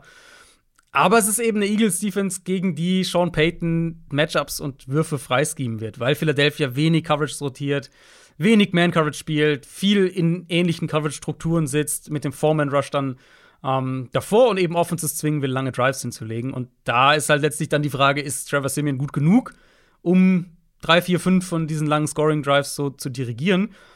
Weil ich denke, die Gelegenheiten werden da sein. Sean Payton ist so ein guter Offensive Coordinator, also, also, also offensiver Playcaller und, und, und, und Playdesigner. Ähm, der wird, die Würfe werden da sein, Simeon muss es halt umsetzen. Offensive Line, wie gesagt, Teron Armstead, da muss man hoffen, dass er zurückkommt. Cesar Ruiz auf Right Guard, der wackelt seit ein paar Wochen. Das vielleicht noch so gegen Fletcher Cox ein, ein kritisches Matchup. Aber ich denke, wenn sie Kamara zurückbekommen, mit Kamara, mit Troutman, der gegen die Titans gut gespielt hat, gegen diese Linebacker, gegen die Underneath Coverage einer re relativ statischen Eagles Defense, da wird Sean Payton, glaube ich, seinen Spaß haben. Die Eagles sind Favorit zu Hause mit anderthalb Punkten. Aber die Saints haben, wie wir jetzt, glaube ich, ja, ausführlich erwähnt haben, ein gutes Matchup. Vor allem für ihre Defense. Das könnte ein punktearmes Spiel werden, könnte es aber auch ein Sieg werden für die Saints. Ich glaube ja. Ich glaube, das ist ein Spiel, wo die Saints die Matchups auf beiden Seiten haben. Und meine einzige Frage ist wirklich, kann Simeon, kann dein Backup-Quarterback das umsetzen, was, ähm, was vermutlich da sein wird? Meine einzige Frage ist, ist das dein Pick? Äh, ja, ich nehme die Saints. Woran hat's gelegen? Herr Ju, woran hat die Lehen? Das ist natürlich immer so die Frage. Ich sage natürlich immer, woran halt die Lehen? Ja, gut, gute Wahl, gute Wahl. Ich habe sie auch als Option. Ich glaube nämlich auch, dass die Saints gewinnen. Äh, ich bin aber bei einem Team noch ein bisschen optimistischer. Deswegen hm. bin ich froh, ja, dass du. Ich, ich kann mir vorstellen, nimmst. bei welchem du optimistischer bist. Ähm, aber ja, wie gesagt, ich wiederhole mich halt wirklich extrem viel heute. Aber es ist halt wirklich einfach auf beiden Seiten des Balls glaube ich, ist es ein Team, was, ähm, oder ist es, ist, es eine, ist es ein Spiel, was für die Saints gut passt und für die Eagles halt nicht. Kommen wir zum nächsten Spiel. Ich weiß gerade selber nicht, welches Team, äh, welchen Pick ich meine. ich weiß, dass noch einer kommt, wo ich mir ich, etwas also sicherer bin. Ich denke, ich weiß, welchen du nehmen äh, Mal schauen, mal schauen. Äh, kommen wir zu den Carolina Panthers und dem Washington Football Team. Äh, Washington, die haben jetzt gegen die Buccaneers gewonnen und stehen 3 und 6, die Panthers 5 und 5 nach dem Sieg gegen die Cardinals. Zwei Teams, die überrascht haben gegen gute Teams. Und man muss jetzt mal gucken, bei welchem Team, Team war es ein positiver Ausrutscher und bei welchem könnte es ein richtiger Trend werden. Die Panthers mit Cam Newton höchstwahrscheinlich als mhm. Starting Quarterback. Ähm, ging ja richtig gut, gut los für ihn. Er war zwar nicht Starting Quarterback, aber wurde dann vor der Endzone reingebracht in der Red Zone und äh, seine ersten beiden Ballkontakte waren Touchdowns, einmal selber gelaufen, einmal gepasst. Die Panthers sind noch nicht raus aus den Playoffs. Ne? Also wir haben jetzt nee. in unserer Short-Folge so ein bisschen darüber gesprochen, ja, was bringt das jetzt nochmal, äh, so ein Cam Newton wiederzuholen? Ist das nur ein ähm, viel gut, viel gut Move, so? Aber ganz ehrlich, sportlich ist da ja noch was möglich. Es ist halt die Frage, mhm. ob Cam Newton dafür ausreicht. Ähm, aber die Frage muss berechtigt sein, ist diese Offense vielleicht sogar besser mit Cam Newton als mit Sam Darnold vorher? Ich denke schon. Also, wir müssen natürlich gucken, was wir von, von Cam bekommen, wenn er wirklich startet und mhm. irgendwie seine 40, 50 Dropbacks oder was auch immer, beziehungsweise 40, 50 Snaps ähm, hat. Mhm. Aber die Realität ist ja einfach, dass, dass mit Donald war es halt eine der schlechtesten Offenses der Liga. Zu, zum Ende dann, bevor er sich verletzt hat, die letzten paar Spiele. Ähm, mit Cam, glaube ich, kriegst du zumindest eine Dimension noch mal im Run-Game, die dir noch mal mehr gibt. Und äh, schlechter als Passer wird er nicht sein, jetzt ganz blöd gesagt. Also das, was Darnold am Ende gespielt hat, das war ja wirklich der schlechteste Quarterback in der Liga aktuell. Ähm, deswegen, klar, also Matt Rule hat am Anfang der Woche gesagt, dass, dass sie halt Newton möglichst alle, alle ähm, Training-Snaps mit den Startern geben wollen und dann halt mhm. halt gucken, ob er vom Playbook genug kann. Ich denke auch ganz klar, dass er, dass er startet. Das wird dann natürlich doppelt emotional so. Sein erster Start in Charlotte gegen Ron Rivera. Ähm, oh, stimmt. Also ja. viel, mehr, viel mehr emotionale Schiene geht da eigentlich kaum. Was, glaube ich, aber auch genau Cam Newtons We We äh, Welt ist. Ähm, Alleine wie er gejubelt hat nach dem ja, ersten ja, Touchdown. Also, es gehört halt zu ihm. Das ist sein, sein, sein Stil. Und ich, also, ich glaube, in manchen Phasen kann es dem Team auch helfen. Und dieses Panthers-Team, das hat auf jeden Fall einen Spark gebraucht nach den letzten Wochen. Äh, glaub mal, dass ein Cam Newton, also das ich versuche mich da mal so ein bisschen reinzuversetzen, dass ein Cam Newton im Lockerroom mich mehr pushen kann als ein Sam Darnold. ja, davon würde ich auch ausgehen. Ja, ich habe drei, so drei Punkte vielleicht für die Offense. Zum einen, wir haben ja mit Darnold schon gesehen, dass sie unter, unter Brady bereit sind, den Ball auch mit dem Quarterback zu laufen. Ähm, ich gehe fest davon aus, dass sie mit, mit, äh, mit Cam Newton da noch mehr in die Richtung planen. Klar, jetzt gegen, äh, oder ähm, bei den Patriots, also bei den Patriots noch war letztes Jahr, hat er viele so Short Yardage Runs, viele, viele Red Zone, viele kurze Touchdown Runs. Aber es war ja kein ausgeprägtes Quarterback-Run-Scheme, auch wenn er am Ende viele Zahlen in der Richtung hatte. Dass er ja womit sagt, jeder versucht irgendwie Cam in, in den Raum zu bringen oder also die Offense ist darauf aufgebaut, sondern es war ja wirklich vor allem Short Yardage, Red Zone, Touchdown, solche Sachen. Ähm, das könnte ich mir vorstellen, wird anders sein. Dann Christian McCaffrey. Cam Newton und McCaffrey haben einfach ja. eine gute Connection und ich sehe da wenig Grund, warum das nicht auch relativ schnell wieder funktionieren sollte. Und dann so die negative Seite, Cam Newton hinter einer schwachen Offensive Line. Das hat absolut auch das Potenzial, ein Desaster zu werden. So positiv das jetzt bisher klang. Aber rein, mhm. wenn wir halt, und das, deswegen meine ich ja, müssen wir halt schauen, wie es auch aussieht, wenn er dann wirklich startet. Aber wenn du halt in Situationen kommst, wo sie den Ball werfen müssen, dritter und lang und so weiter, hinter dieser Offensive Line kann das auch ziemlich übel werden. Gegen Arizona war die, war die, äh, die Line sehr gut gespielt. Da wird Washington natürlich auch ohne Chase Young haben sie immer noch genug Talent in dieser Defensive Line. Da werden sie natürlich versuchen anzusetzen und, und Cam unter Druck zu setzen, damit er eben, ähm, damit er da eben auch Fehler macht. Ja, du hast Chase Young angesprochen. Ein bisschen ärgerlich, weil die Defense hat gegen die Bucks ja richtig gut gespielt ja. eigentlich. Und ohne Chase Young wird sie halt nicht besser sein. Da bin ich mal drauf gespannt. Die Panthers Defense allerdings, die ist auch sehr gut. Ähm, muss jetzt halt aber auch wirklich das Niveau halten, um irgendwie eine Rolle ja für die Playoffs zu spielen oder die Playoffs zu erreichen. Was glaubst du, was sehen wir von Heineke und Washington und der Offense? Jetzt hatten wir ja mal das eine Heineke-Spiel wieder, auf das wir so ein bisschen gewartet haben. Äh, so ein paar Big Plays, bisschen Glück mit ja, Turnover gehabt, ja, ein äh, paar Plays gegen Druck, ein Scramble da hier und da. Und dann waren sie halt 29 Punkte gegen die Bucks. So, weil warum nicht? Ähm, gegen aber muss man ja, finde ich, auch sagen, eine Bucks, also ohne jetzt Washington da kleinreden zu wollen, aber halt gegen eine Bucks-Defense, die nicht gut war in dem Spiel. Coverage einfach Problem bei denen, äh, da auch immer noch Verletzungsprobleme. Washington war unheimlich gut bei Third Down in dem Spiel. Die Bucks haben sie einfach nicht vom Feld gekriegt. Ähm, ich denke, das ändert sich hier. Carolina hat eine der zwei, drei besten Defenses in der NFL aktuell. Also wenn wir da nach oben schauen, ich habe bei Buffalo vorhin gesagt, Buffalo, Carolina, das sind so, wären für mich so eins und zwei, wie man den dann sortieren möchte, äh, darf jeder selbst entscheiden. Das wird erstmal ein gutes Duell, glaube ich, gegen Washingtons Offensive Line, die auch sehr gut spielt aktuell, die auch gesünder geworden ist, haben wir letzte Woche ähm, drüber gesprochen. Aber Carolina hat halt auch äh, Coverage-Qualitäten dahinter. Äh, Shaq Thompson war sehr auffällig gegen Arizona. Ich erwarte, dass Washington Probleme haben wird, in, in dieses Kurzpassspiel zu gehen, was sie so gerne machen. Und dass sie dann halt auch nicht diese Third-Down-Plays so machen, wie sie es gegen Tampa gemacht haben. Also ich erwarte generell eher ein defensiv geprägtes Spiel, sehe aber die klar bessere Defense bei den Panthers und ja. vermute, dass die Offense mehr, im Endeffekt zwei, drei Plays mehr machen wird. Und da, das wird wahrscheinlich, darauf wird es wahrscheinlich ankommen in dem Spiel. Ja, es könnte wirklich ein punktearmes Spiel werden, auch wenn beide jetzt auch schon, oder generell beide Offenses ja auch schon mal das Gegenteil bewiesen haben, dass sie viele Punkte machen können. Aber ich glaube, mhm. der Fokus ist hier, wie du schon sagst, bei den Defenses. Einziger Faktor ist, die, so die Panthers haben jetzt gerade überzeugt gegen die Cardinals, aber es waren dann auch die Cardinals ohne einen Kyler Murray, ohne einen Hopkins und ohne ein paar andere Leute. Mhm. Washington hat gegen die Bucks gewonnen, die zumindest den Starting Quarterback zur Verfügung hatten und auch noch ein paar andere Leute. Also eigentlich, ja, die meisten äh, wichtigsten Spieler, zumindest in der Offense. Ich bin mal gespannt, ob Washington, das ist natürlich ein Auf und Ab, aber Washington ist hier nicht chancenlos. Panthers mit dreieinhalb Punkten Favorit. Würde ich jetzt nicht dagegen gehen, aber Washington-Sieg würde mich jetzt hier auch nicht komplett vom Hocker hauen. Ich hätte es interessant gefunden, wie die Line wäre, wenn Cam Newton nicht dabei wäre. Ähm, weil ich denke, mit, also die Panthers hätten das Spiel gegen Arizona auch ohne Cam gewonnen.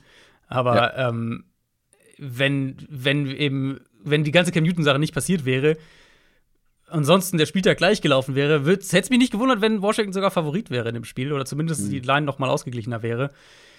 Ich sehe die Teams relativ nah beieinander insgesamt, Carolina aber mit der klar besseren Defense und ja. ich kann mir halt vorstellen, wie gesagt, dass es ein defensiv geprägtes Spiel wird, in dem die bessere Defense halt auch das Spiel gewinnt. Und äh, das sind dann für mich die Panthers. Die Jacksonville Jaguars spielen gegen die San Francisco 49ers. Die 49ers haben gegen die Rams gewonnen, stehen 4 und 5. Die Jaguars 2 und 7, nachdem sie gegen die Colts verloren haben. Die 49ers hatten so ein bisschen die, ja, most 49ers Performance ever letzte Woche. Richtige 2019er Vibes, die ich da bekommen habe. George Kittle, nach Verletzung wieder zurück, nach wie vor ein Schlüsselspieler für diese Offense. Äh, Debo Samuel sowieso und Jimmy Garoppolo hat das gemacht, was er 2019 fast jede Woche gemacht hat. Also, das Problem ist jetzt an diesem Matchup, deswegen glaube ich, können wir das auch relativ kurz halten, ist, das wird halt nicht viel aussagen darüber, wie gut die 49ers jetzt wirklich sind. Äh, das müssen sie in anderen Matchups beweisen oder zeigen. Aber was, was man hier, glaube ich, doppelt und dreifach unterstreichen muss, ähm, Stolpern verboten. Also, Ja. wenn du Ja. irgendwie noch diese Saison retten wirst, und die ist noch nicht gelaufen mit 4 und 5 bei einer Saison, die jetzt 18 Spiele oder 18 Wochen insgesamt zumindest lang ist, 17 Spiele, ähm, dann musst du so einen Gegner souverän schlagen. Dann musst du so ein Spiel auch mal souverän nach Hause schaukeln. Es ist wirklich Stolpern verboten hier für die 49ers. Total. Ich meine, Niners sind wirklich noch im Playoff-Rennen jetzt mit diesem, äh, mit diesem, also wirklich überraschenden Sieg. Ich habe den auf keinen Fall erwartet, dass sie das Spiel gegen die Rams so Nein. gewinnen, aber ich hatte ehrlich gesagt auch nicht gedacht, dass sie es generell ähm, gewinnen. Und sie haben noch ihr Schicksal in der Hand. Also sie spielen noch direkt gegen Minnesota. Minnesota wird wahrscheinlich ein Konkurrent sein um diesen letzten Wildcard-Spot, also ein direkter Konkurrent. Da kannst du die natürlich schlagen. Sie haben ähm, Seattle noch auf dem Schedule, wo sie natürlich auch einen Division-Konkurrenten dann noch weiter potenziell distanzieren können. Und dann haben sie halt noch Teams, sie haben die Falcons noch, sie haben die Texans noch auf dem Schedule. Ähm, da, das sind schon Spieler, jetzt Jacksonville natürlich diese Woche, das sind schon Spieler, die du gewinnen kannst. Und dann, also mich würde es nicht wundern, wenn halt der letzte Wildcard-Platz in der, in der NFC trotz einem Spiel mehr vielleicht nur neun Siege braucht. Und dann wären halt diese Teams wie die Niners beispielsweise, wie die Panthers auch, die wären dann noch mittendrin und, und hätten dann eine, eine reelle Chance. Aber klar, also das war halt äh, Shanahan Klassik gegen die Ja. Rams, was jetzt ja auch schon häufiger funktioniert hat. Sie haben jetzt ja wirklich ein paar Spiele gegen die Rams schon gewonnen in den letzten Jahren. Ähm, Passspiel sind eigentlich die kurzen Crosser und dann hast du Outside Zone, Jet Sweeps, Debo Samuel, der halt unfassbar viel macht nach dem Catch und, und, und auch im Run-Game. Was finde ich ein bisschen auffällt, und das ist so ein bisschen Shannon untypisch, ist, dass sie relativ wenig Play-Action jetzt schon seit ein paar Wochen spielen. Ähm, eher Garoppolo den Ball ohne Play-Action schnell kurz über die Mitte verteilen lassen und das funktioniert eigentlich ganz gut. Garoppolo spielt ja jetzt auch seit ein paar Wochen dann eigentlich ganz ordentlich. Hat auch gegen die Rams jetzt ein paar äh, Bälle in schwierige Fenster angebracht. Das war ja auch so ein Spiel. Also, ja, sie sind den Ball gut gelaufen, aber sie hatten trotzdem sehr, sehr viele kritische Third Downs. Und da hat, hat, hat Garoppolo und das Passspiel haben die halt oft in neue First Downs verwandelt. Ansonsten wäre vielleicht der, der, das Spiel auch anders gelaufen, selbst wenn sie den Ball davon abgesehen genauso gut gelaufen äh, hätten, wie, wie, wie es passiert ist.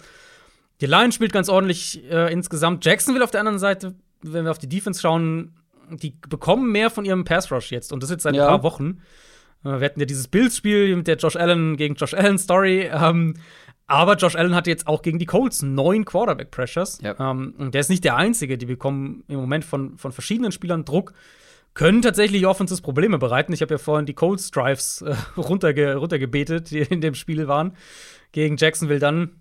Ähm, also jetzt ohne zu sehr irgendwie Jaguars Optimismus verbreiten zu wollen. Das war ja immer irgendwo klar, dass das eine junge Defense ist und, und dass selbst falls sie dieses Jahr irgendwann gut wird, dass es, dass es dauern wird. Und vielleicht sehen wir gerade in, in der, was die Unit angeht, mh, so diese Entwicklung, auf die man aus Jaguars Sicht gehofft hat. Und das hier wird dann ein guter Test, weil die Niners, so wie sie aktuell spielen, die können deinen Pass Rush eben ganz gut abmelden, dadurch, dass sie viel sowieso den Ball kurz über die Mitte werfen.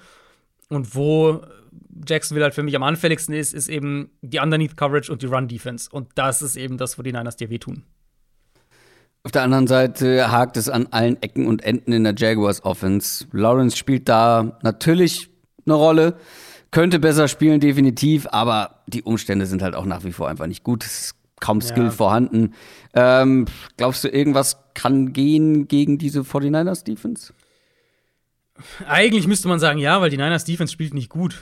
Die waren, also ich fand, die Defense war jetzt auch gegen die Rams nicht mega gut, auch wenn der Boxscore das am Ende vermuten lassen würde. Ähm, Coverage war ein bisschen besser, ja, aber das war halt auch viel Matt Stafford, der da einfach, also wirklich mehrere üble Würfe drin hatte. Ich finde halt, die Jaguars Offense wirkt einfach, als wäre sie kaputt. Also ich, ich sehe da keinen Anhaltspunkt irgendwo, keinen, nichts, wo ich sage, da kann man irgendwie Ja, man anknüpfen, sieht vor allem keinen Plan dahinter. ja, Also, genau. Es ist nichts Greifbares, wo man sagen kann, hier, das machen sie gut. Okay, wenn sie daran anknüpfen, dann können sie Mhm. darauf aufbauen, dieses und jenes machen. Ist Nichts davon. Es ist immer noch so, dass, dass Trevor Lawrence ähm, viel unter Druck steht, dass dann wenig geht, Gegendruck und sie dann halt viel in schwierigen Down- und Distance-Situationen sind. Und bei Lawrence eben gleiche Thematik. Paar Big Plays jede Woche, paar Fehler jede Woche und er kriegt halt kaum bis keine Hilfe von dem Scheme, von seinen mhm. Waffen. Ähm, ja, das sollte eigentlich ein Spiel sein, wo die Niners den Ball, äh, wo die, wo die Jaguars den Ball am Boden sogar ein bisschen bewegen können. Und eigentlich sollten sich dann auch im Passspiel Gelegenheiten ergeben, aber ich habe halt aktuell wenig Vertrauen in die Jaguars Offense. 49ers mit 6,5 Punkten auswärts favorisiert. Wie gesagt, Stolpern verboten. Das darf nicht verloren werden. Nächstes Spiel. Das erste späte Sonntagabendspiel. Die Las Vegas Raiders gegen die Cincinnati Bengals. Die Bengals kommen aus ihrer Bye Week, haben vorher zweimal verloren, stehen 5 und 4. Die Raiders stehen auch 5 und 4 und wurden wie fast immer von den Chiefs lang gemacht. Und die Raiders haben auch zweimal in Folge verloren. Also das ist ähm, oder das sind zwei Teams mit ähnlichen Voraussetzungen mhm. sozusagen. Und für ein Team wird dieser Abwärtstrend weitergehen und ein anderes Team wird den sprichwörtlichen Bock umstoßen können. Und direktes, äh, direktes wieder eins von diesen Spielen, wo es äh, vielleicht noch entscheidend sein kann, weil sie sich um eine Wildcard am Ende streiten. So.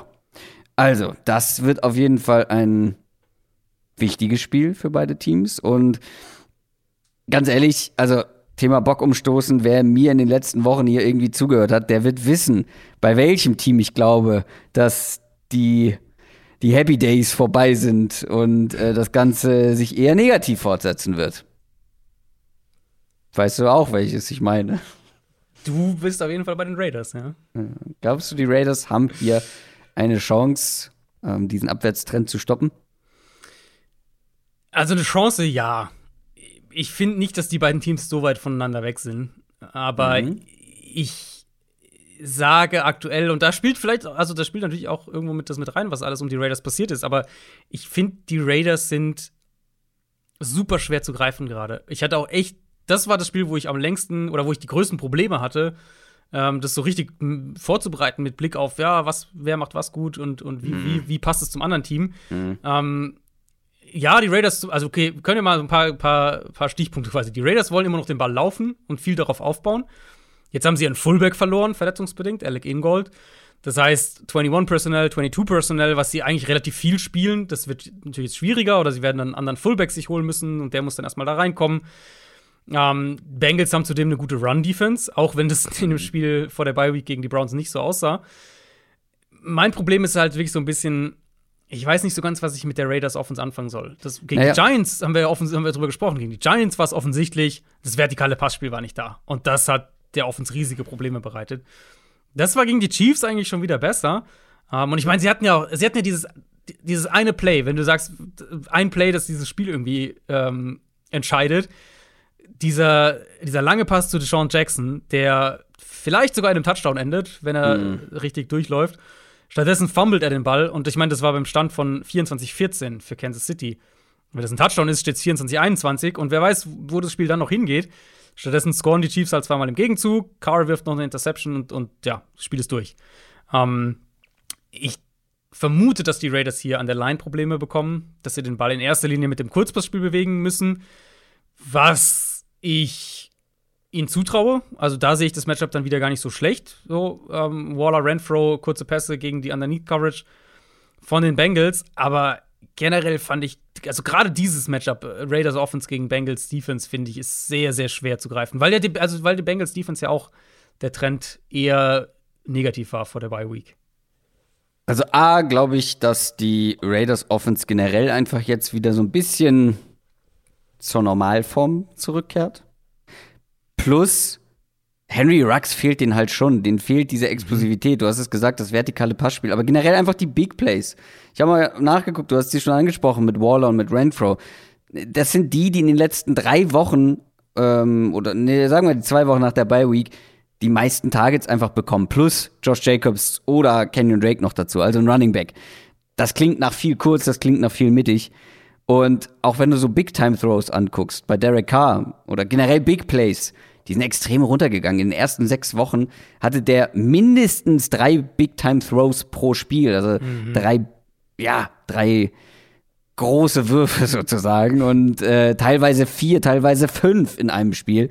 Und seit Woche sieben sind das nicht mehr als zwei gewesen. Also da sieht man schon so ein bisschen, da fehlt einfach ein Element und du wirst, glaube ich, also gerade in diesem Matchup, wo auf der anderen Seite eine Offense ist, die ja auch in gewissem, zu einem gewissen Teil von Big Plays lebt und es hier halt mhm. keinen Grund gibt, warum die nicht mehr da sein sollten. Joe Burrow war wild gegen die Browns, ähm, sehr ja. wild, aber ich glaube, wir werden hier eine deutlich bessere Performance sehen, vor allem, weil ich nach wie vor der Meinung bin, dieses Secondary von den Raiders ist nicht gut und da kaschiert der Pass Rush viel, aber ich glaube, dass gerade diese Bengals Receiver oder auch die Bengals Waffen allgemein. Da haben die Raiders keine Antworten und die Bengals werden die Big Plays haben und die Raiders nicht und das könnte dann halt das Spiel auch in gewisser Weise entscheiden. Also ich bin bei der Raiders Secondary, was die individuelle Qualität angeht, bin ich nicht ganz bei dir. Da, da bin, oder die sehe ich besser, glaube ich, als du. Ähm, aber ich meine, also man kann es ja ganz rein strukturell betrachten. Wir kommen ja eh gleich nochmal, wir kommen ja gleich zu den Chiefs. und mhm. da werden wir auch nochmal kurz über die Raiders Defense sprechen. Aber im Kern kann man ja die Raiders, die Raiders Perspektive kann man ja so zusammenfassen. Wir wissen, also spätestens jetzt nach diesem Spiel, wissen wir, dass sie sehr klar in ihren Coverage-Strukturen und in ihrem Scheme bleiben und sich da relativ wenig anpassen. Und das heißt, wir bekommen eben auch gegen die Bengals viel Single-High-Defense, viel Cover 3, was wiederum dann den Bengals viele Möglichkeiten eben für 1 gegen 1 Shots outside geben sollte. Sprich, ich denke jetzt, auch Jamar Chase hatte ja zwei, zwei schwächere Spiele. Ähm, kann ich mir sehr gut vorstellen, dass das wieder so ein Spiel wird, in dem er ein, zwei lange Touchdowns fängt. Die, die Raiders bauen dann halt vor allem auf diesen Foreman-Rush, vor allem mit den Edge-Rushern, ähm, damit sie dahinter so spielen können und trotzdem halt nicht in Coverage verbrannt werden und gleichzeitig eben den einen Spieler mehr in die Box äh, stellen können gegen den Run. Das ist ja letztlich der Kern des Ganzen. Aber die Bengals Tackles waren jetzt eigentlich okay in, in den letzten Wochen. Klar, die werden jetzt nicht auf einmal Crosby und, und Ngakwe komplett abmelden. Aber ich erwarte halt auch nicht, dass die Raiders hier irgendwie dominieren. Und deswegen, ich denke, die Bengals werden den Ball durch die Luft bewegen können. Und wie gesagt, mich würde es nicht wundern, wenn sie dann auch zu den Big Plays da wieder mehr kommen. Ja, ich glaube einfach, dass die Bengals, dass man diese Explosivität halt wieder mehr sehen wird in diesem Spiel. Explosive Plays gab es ja auch letzte Woche gegen die Raiders und ähm, die Bengals können das schon. Und die Bengals sind nur ein Punkt auswärts favorisiert. Es kann halt sein, dass es eng wird, ja, weil die Teams grundsätzlich relativ nah beieinander sind. Aber ich erwarte, ich erwarte tatsächlich, dass die Bengals mit mehr als einem Punkt Vorsprung gewinnen. Denke ich auch, einfach weil ich vermute, sie werden die Big Plays haben und die ja. Raiders halt eher nicht. Aber klar, also gut, man muss natürlich schauen, wo dieser, wo dieser, äh, diese Line herkommt die Bengals haben, die letzten beiden Spiele von den Bengals waren eine Niederlage gegen die Jets und mhm. ein komplettes zerstört werden von den Browns. Also, ne, da, da kommt ja, äh, da muss man ja schon, muss man im Hinterkopf behalten. Aber ja, ich sehe sie, ich sehe die Teams relativ nah beieinander, aber ich sehe die Bengals jetzt im Moment, und vor vier Wochen wäre es noch andersrum gewesen, aber jetzt im Moment sehe ich die Bengals besser. Kansas City Chiefs gegen Dallas Cowboys. Das wird ein sehr interessantes Spiel. Ich habe Bock auf dieses Spiel. Zwei mhm. Offenses mit absolutem Explosionspotenzial. Bounceback von den Cowboys haben wir gesehen. Die Falcons dominiert. Man steht 7 und 2 jetzt. Die Chiefs haben die Raiders verprügelt, haben wir schon mehrfach jetzt thematisiert. Ähm, da ist der Rekord 6 und 4 aktuell. Und die Chiefs Offense, auch da haben wir schon mal kurz drüber gesprochen. Das ist vielleicht noch nicht wieder die alte Chiefs Offense Mahomes hatte krasse Zahlen am Ende, aber es war auch echt noch unsicher teilweise. Mhm. Aber man hat gesehen, dass sie es noch können. Also, dass sie es noch nicht komplett verlernt haben. Und vor allem hat man gesehen, dass wenn Defenses Travis Kelsey und Tyreek Hill nicht verteidigt bekommen, was die Raiders halt nicht hinbekommen haben und nicht hinbekommen wollten, dann funktioniert diese Offense auch wieder. Können die Cowboys das besser, hm. als die Raiders das gemacht haben? Ich glaube, das ist die falsche Frage. Die Frage ist ja, wollen sie es anders machen, als die Raiders das gemacht haben? Naja, also, sollten sie ja auf jeden Fall. Sollten sie auf jeden Fall, aber die Raiders hätten es auch anders machen sollen. Ähm, es ist ja kein Geheimnis, was gegen die Chiefs jetzt gut funktioniert hat. Cover 2, Cover 4, Cover 6, also Coverage-Strukturen äh, eben mit zwei tiefen Safeties, Mitte des Feldes offen, du hast eben verteilst eher so darauf, dass du die Offense zwingst, lange Drives hinzulegen. Darauf baust eben, dass Mahomes irgendwann ungeduldig wird oder dass sie Fehler irgendwann machen. Raiders unter Gus Bradley, eben eines der Single-High-Teams in der NFL. Gus Bradley ist von diesen ganzen ehemaligen Seahawks-Coaches vermutlich derjenige, der noch am nächsten dran ist an dieser ursprünglichen Variante, ähm, die Seattle Defense vor, vor zehn Jahren ausgemacht hat.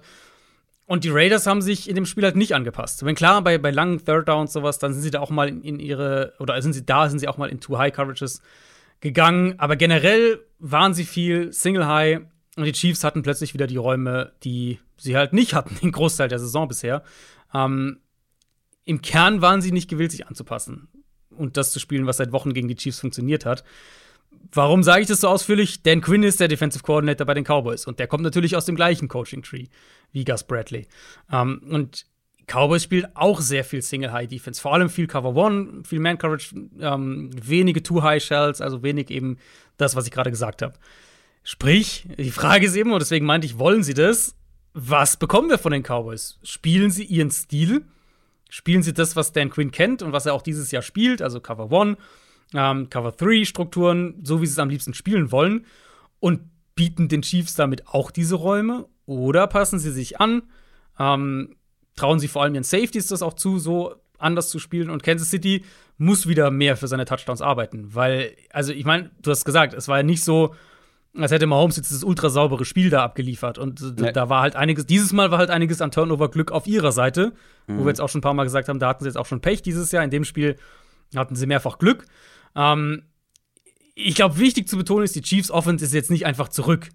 Die Kernfrage für mich ist, ob Dallas daran anknüpft, ob sie bei Holmes auch ohne Randy Gregory ähm, von außen unter Druck setzen können, ob sie dahinter ihre Coverages mehr an den Gegner anpassen oder ob sie sagen, wir spielen unsere Coverage, wir spielen das, was wir am besten können und ähm, dann bekommt Kansas City eben wieder diese Räume und dann wird es wahrscheinlich ein ziemlich wilder Shootout. Auf den hoffe ich auch ehrlicherweise. Die Cowboys Offense ist ein großer Spaß ähm, für alle Beteiligten, also außer für die Defenses.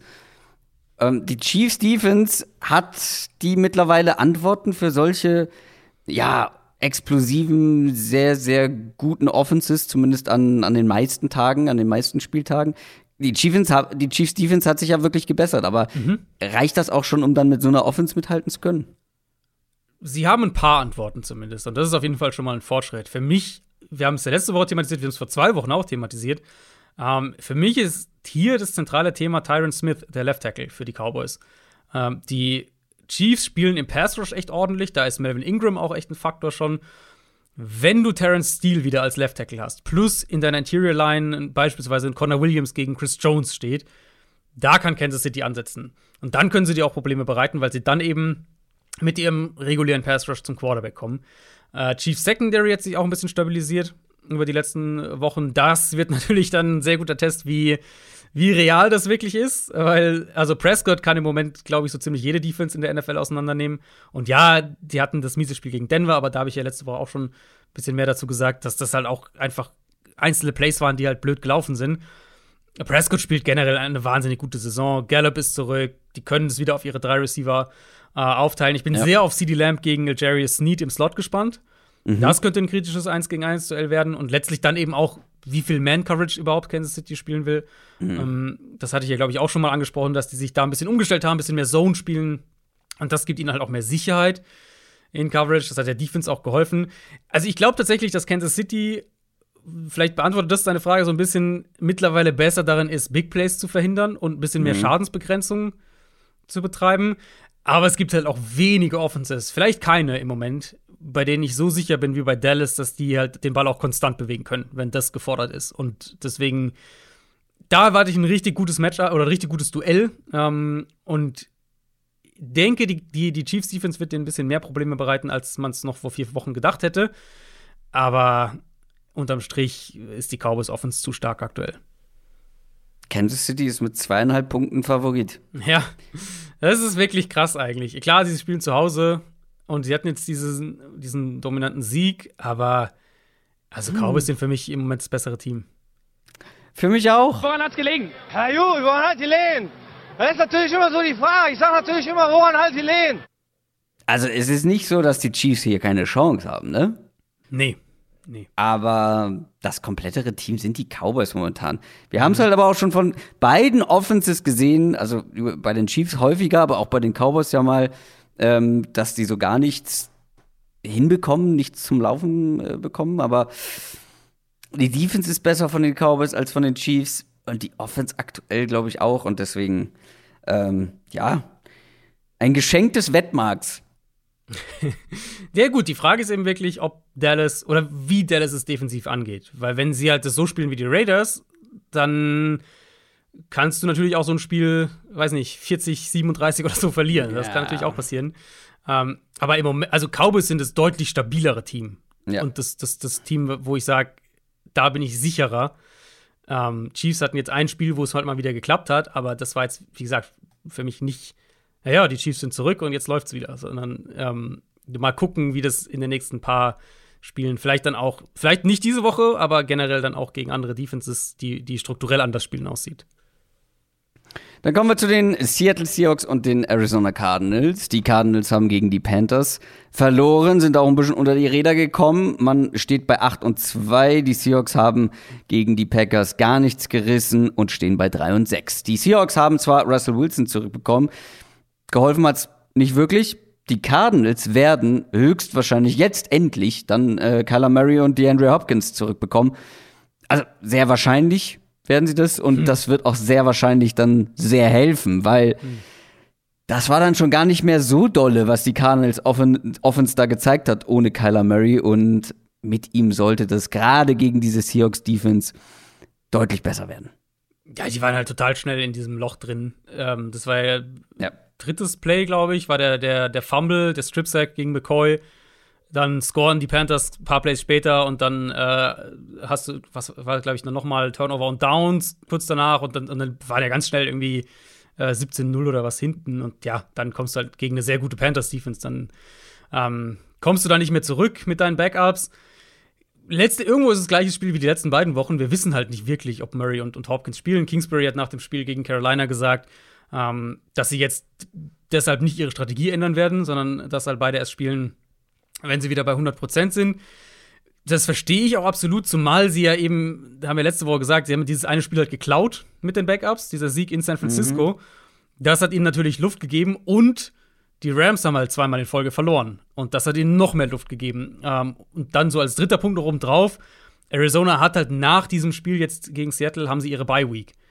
Sprich, es ist mit Sicherheit eine Überlegung, Murray und Hopkins oder einen der beiden, je nachdem halt, wie die sich, wie die, wie die Fortschritte machen, rauszuhalten, ihnen dann auch noch die Bye-Week zu geben und dann zu sagen, okay, und dann gehen wir richtig fit ins letzte Saisondrittel.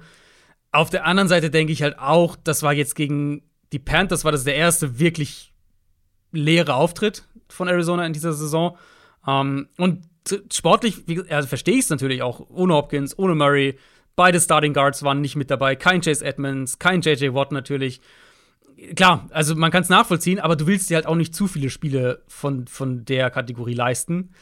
Deswegen es ist es eine Gratwanderung. Ich denke, Arizona hat es bisher gut gemanagt mit den Verletzungen von, von Murray und Hopkins. Ähm, wenn ich heute raten müsste, würde ich sagen, Murray spielt und Hopkins nicht.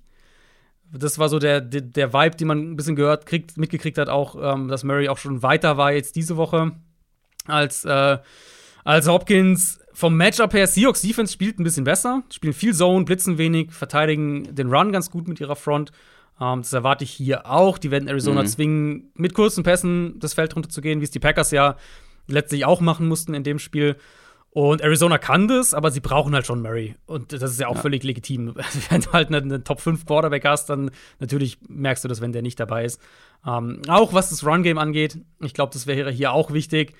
Gegen eben, wie gesagt, eine Front, die den Run ganz gut verteidigen kann mittlerweile. Ähm, Offensive Line erwarte ich auch wieder besser. Die war sehr schwach gegen Carolina. Klar, gute Panthers Front, aber eben beide Guards haben gefehlt. Die sollten diese Woche wieder spielen können. Dann hätte Arizona seine Line nach einer Weile mal wieder in Bestbesetzung zusammen. Das sollte dann auch einen Impact haben. Also mit Murray ähm, erwarte ich eigentlich schon, dass Arizona offensiv gut den Ball bewegt und punktet. Wir haben ja immer gesagt, die Seahawks Offense kann gut sein, aber hat halt auch nicht wirklich eine Baseline. Und wir haben jetzt gesehen, wie klein oder wie gering diese Baseline eigentlich aussieht. Diese Baseline liegt bei null Punkten, offensichtlich. kann das auch gegen die Cardinals Defense wieder unschön enden? Wo steht aktuell die Cardinals Defense? Also, das Panthers-Spiel war, wie gesagt, war, war ein leerer Auftritt auf beiden Seiten des Balls. Mhm. Und die Offense hat natürlich noch mehr, äh, deutlich mehr ähm, Rechtfertigung sozusagen, was, was die individuelle Qualität angeht. Die Defense, klar, da fehlt Watt, aber sonst halt nicht. Ähm, Seahawks Offense, das war halt gar nichts gegen die Packers. Die Packers haben es gut verteidigt, haben viel diese Tour High Shells gespielt, haben ähm, das aber flexibel gemacht. Seattle hatte keinerlei Big Plays im Passspiel und dann fehlt dieser Offense einfach eben dieser Floor. Das Thema hatten wir ja schon oft, das hatten wir dieses Jahr schon, da haben wir letztes Jahr drüber gesprochen. Ähm, und das ist irgendwo auch ein Russell Wilson-Thema einfach, dass halt der Offense so ein bisschen der Floor fehlt. Und wenn die Big Plays nicht da sind, dann kann es halt auch hässlich werden. Ähm, jetzt Wilson kam natürlich sehr schnell zurück nach dieser Fingerverletzung. Ich hatte bei manchen Würfen, ich weiß nicht, wie es dir ging, wie viel du, wie genau du das Spiel gesehen hast, aber bei manchen Würfen hatte ich den Eindruck, dass er den Ball nicht so ganz unter Kontrolle hat. Mhm. Also nicht so, wie wir es halt gewohnt sind bei ihm. Ähm, aber das war nicht der primäre Grund, warum das offensiv nicht funktioniert hat.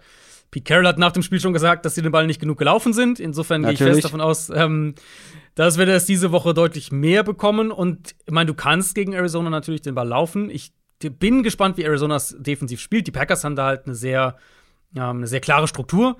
Die Cardinals sind so ein bisschen mehr variabel, würde ich sagen. Die haben Spiele, wo sie sehr viel auch Single-High spielen, mehr Man-Coverage. Dann haben sie aber auch Spiele, wo sie eben das mehr Zone-Coverage spielen, mehr, mehr durchrotieren. Ähm, ist generell ist deutlich variabler als letztes Jahr. Letztes Jahr waren sie ziemlich klar eine Single-High, Man-Heavy Defense. Dieses mhm. Jahr ähm, flexibler. Sie haben zwei gute Safeties mit Buda Baker und Jalen Thompson. Insofern erlaubt es die auch ein bisschen Spielraum. Ähm, was ich jetzt zuletzt auffälliger fand, vielleicht noch so als letzten Seahawks-Punkt, ist, dass die Offensive Line schlechter spielt. Inklusive Dwayne Brown, der sich auch gegen die Packers so ein bisschen verletzt hat, aber scheint wohl nicht schwerwiegender zu sein, also soll wohl spielen können.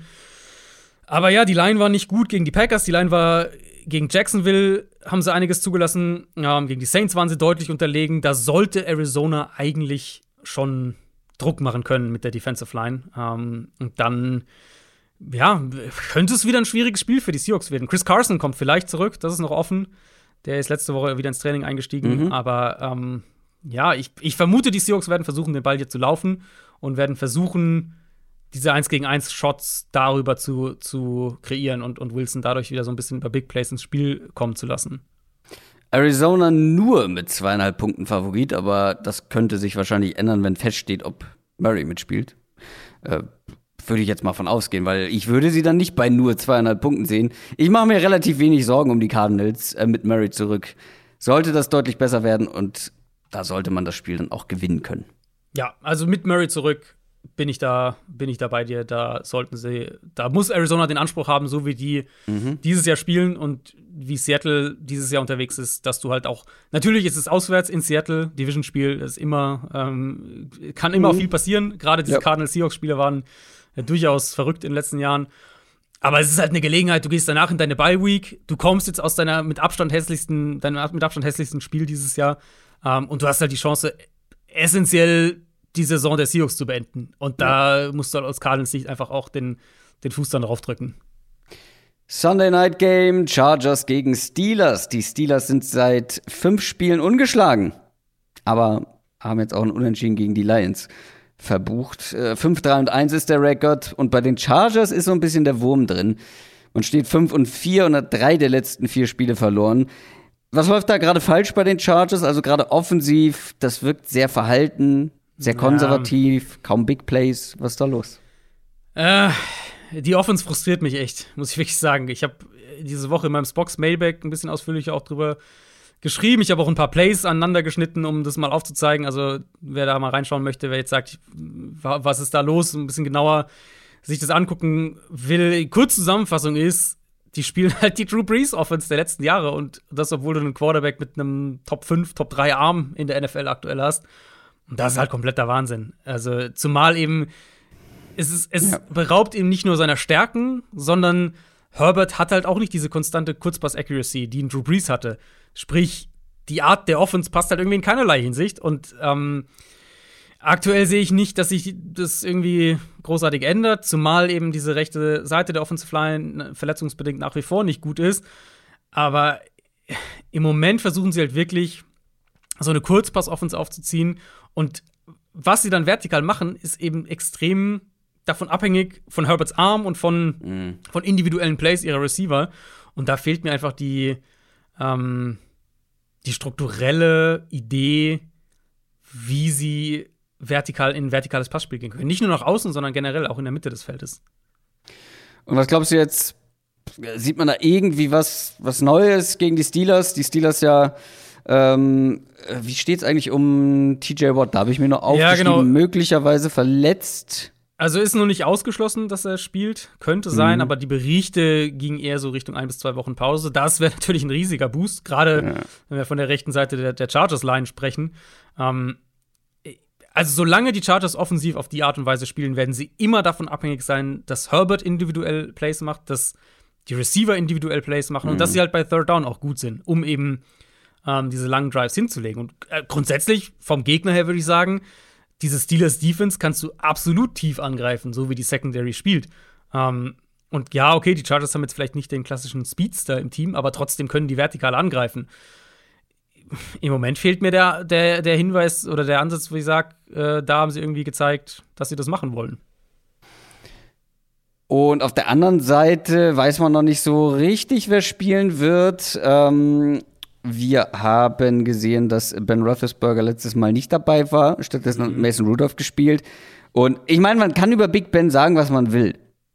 Aber Mason Rudolph ist mindestens noch mal zwei Stufen Ja. darunter. Also mit Big Das war- Ben gewinnen sie das Spiel gegen die Lions. Da habe ich auch Ja. relativ wenig Zweifel. Ähm, und wir haben gerade über TJ Watt gesprochen. Bei den Chargers ist es Joey Bosa, der höchstwahrscheinlich nicht mit dabei sein kann. Unter anderem ist auf der Covid-19-Liste und könnte eben ausfallen. Und das war generell von der Defense der Chargers nicht beeindruckend, auch nicht gegen die Vikings. Ja. Ähm, ja, hängt ein bisschen davon ab, wer, wer Quarterback spielt bei den Steelers. Bei Mason Rudolph würde ich sagen, okay, ja, das wird nicht reichen, glaube ich. Bei Big Ben wäre ich da nicht so pessimistisch. Ja, es sind ja ein paar jetzt, ein paar Fälle. Also Big Ben ist ja auch noch auf der Covid-19-Liste Mhm, und rein vom, das kam ja recht spät, das ist Samstag, glaube ich, sogar Ja, erst. ja, oder? das Ist war überraschend. Äh, genau, deswegen, also kann sich jeder ausrechnen, Samstag bis zum Sonntag drauf sind halt keine zehn Tage. Insofern ist durchaus denkbar, dass er nicht rechtzeitig runterkommt, also dass er nicht spielen kann. Äh, plus eben defensiv Mika Fitzpatrick, auch auf der Covid-19-Liste. Und auch da, der, der wurde jetzt Anfang der Woche erst, glaube ich, Montag draufgesetzt. Also der, da wird es schon sehr eng. Und bei den Chargers eben Bosa und, und Jerry Tillery. Insofern auch da muss man jetzt erstmal davon ausgehen, dass sie diese Woche nicht spielen können.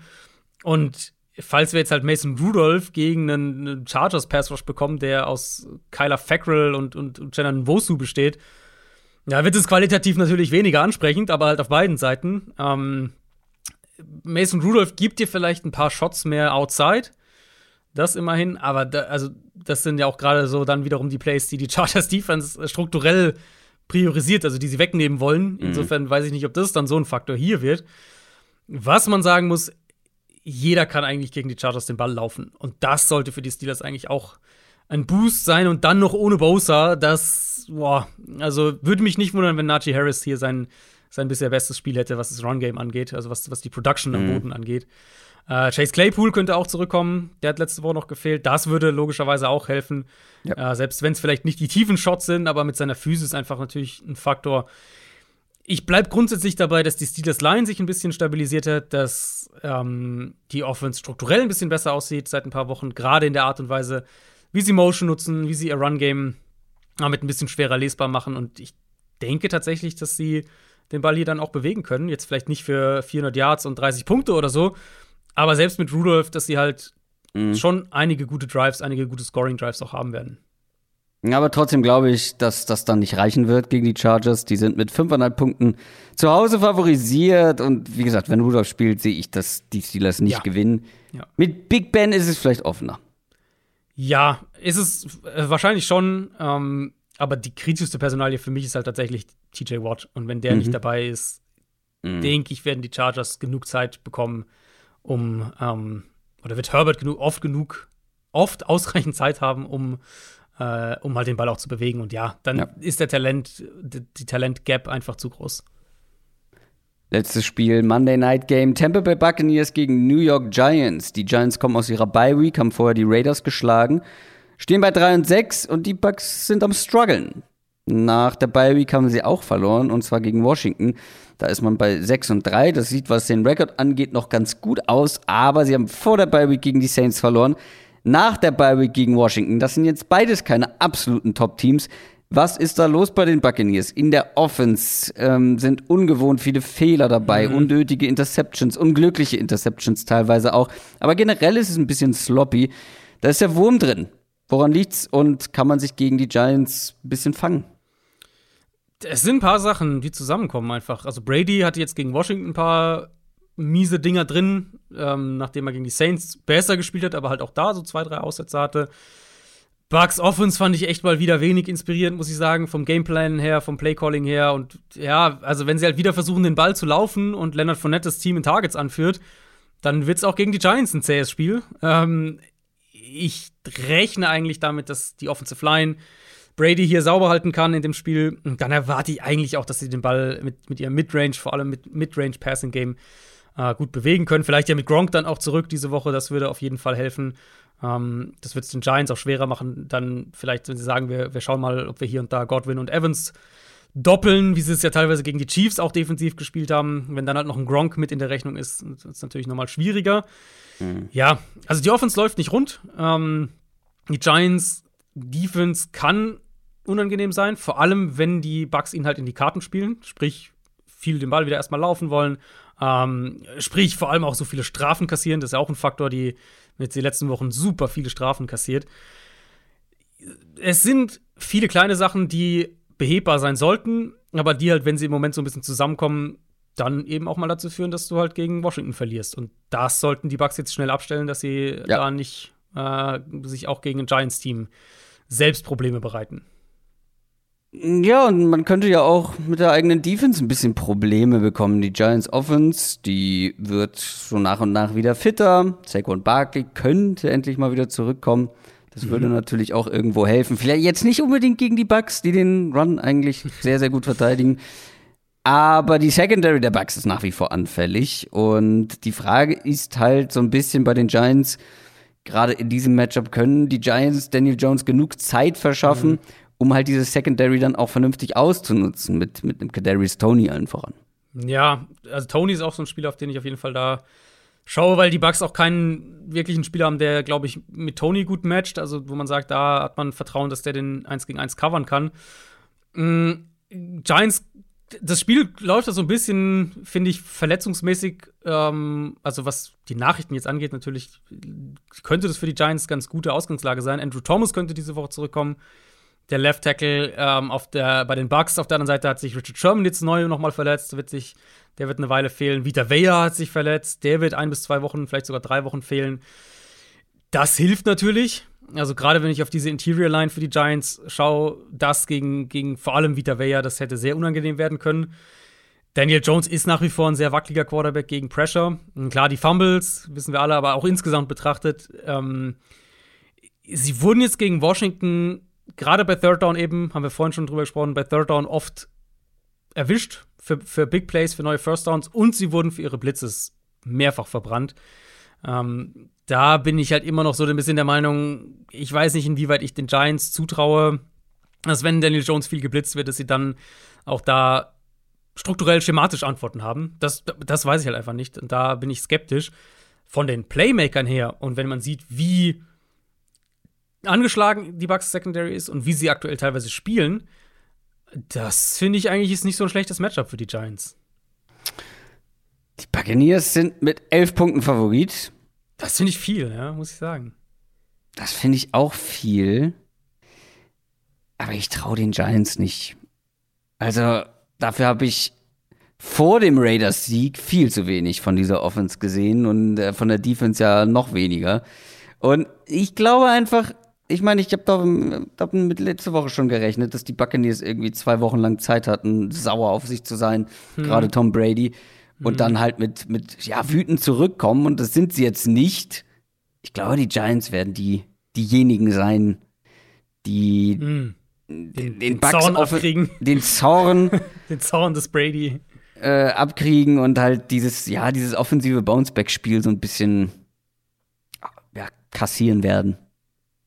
Ja, äh, ist absolut denkbar. Äh, ich will da jetzt von den Bucks mal wieder mehr sehen, weil die sind. Ja. Ich finde, die haben sich so ein bisschen in so einen Slump rein navigiert, eben mit das, was ich gerade gesagt habe. Playcalling finde ich nicht gut. Brady spielt jetzt gerade, die letzten Spiele waren nicht so gut. Ähm, dann diese Strafen, die einfach ein Problem mhm. sind. Das sind so ein paar Sachen und, und das müssen sie halt einfach mal wieder durchbrechen und da mal wieder rauskommen. Ja, eigentlich, natürlich sind die Bucks das bessere Team hier, da müssen wir nicht drüber reden. Wenn sie halt sich selbst wieder das Leben schwer machen, dann haben die Giants zumindest mal offensiv die Playmaker, um das Spiel spannend zu machen. Das war's dann tatsächlich schon für schon ist gut, ähm, wieder über zwei Stunden. Aber das war's für Woche Nummer 11. Und ich bin sehr gespannt. Ich bin sehr zufrieden mit unseren beiden Picks. Also ich habe die Saints ja auch auf dem Zettel. Ähm, die Cowboys sind No-Brainer für mich. Ja, sind ein paar, ich finde generell so ein paar Spiele, die sehr, sehr spannend werden könnten. Also ich habe jetzt ja. gerade, äh, wir haben jetzt gerade sehr, sehr optimistisch über die Cardinals gesprochen, aber selbst, also selbst, selbst mit Murray wer weiß, was passiert, wenn du in Seattle bist und die Seahawks ja, irgendwie ja.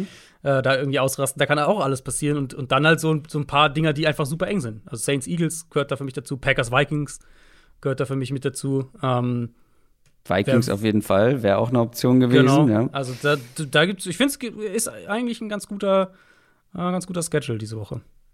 Gehe ich mit. Feedback gebt ihr uns gerne bei Twitter oder bei Instagram. Da solltet ihr auf jeden Fall folgen. Folgt uns gerne auch bei YouTube. Wer möchte, kann uns da auch finanziell supporten und Kanalmitglied werden. Bekommt dann alle Bonusfolgen, unter anderem das neue College-Update von Jan und Adrian. Das, liebe Leute, soll es für diese Woche gewesen sein. Außer Adrian hat irgendwie was noch. Nee, nee, ja, viel Spaß nee. bei Woche 11. Wir sind schon wirklich in Woche 11. Das, äh, ja, wir sind aber auch schon wir nähern uns schon Ende November, also mhm. das Jahr ist gar nicht mehr so lang.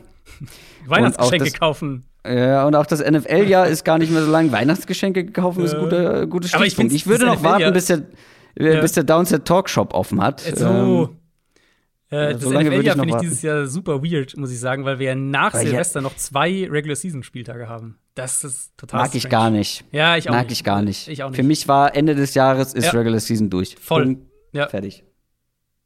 Naja, naja gut. Old Dann Man yells at Cloud so ein bisschen. Ja. Dann gucken wir mal, wie die restlichen Wochen laufen. Ich wünsche euch eine schöne Woche. Wir hören uns dann spätestens Donnerstag wieder. Macht's gut, bleibt gesund. Tschüss. Ciao, ciao.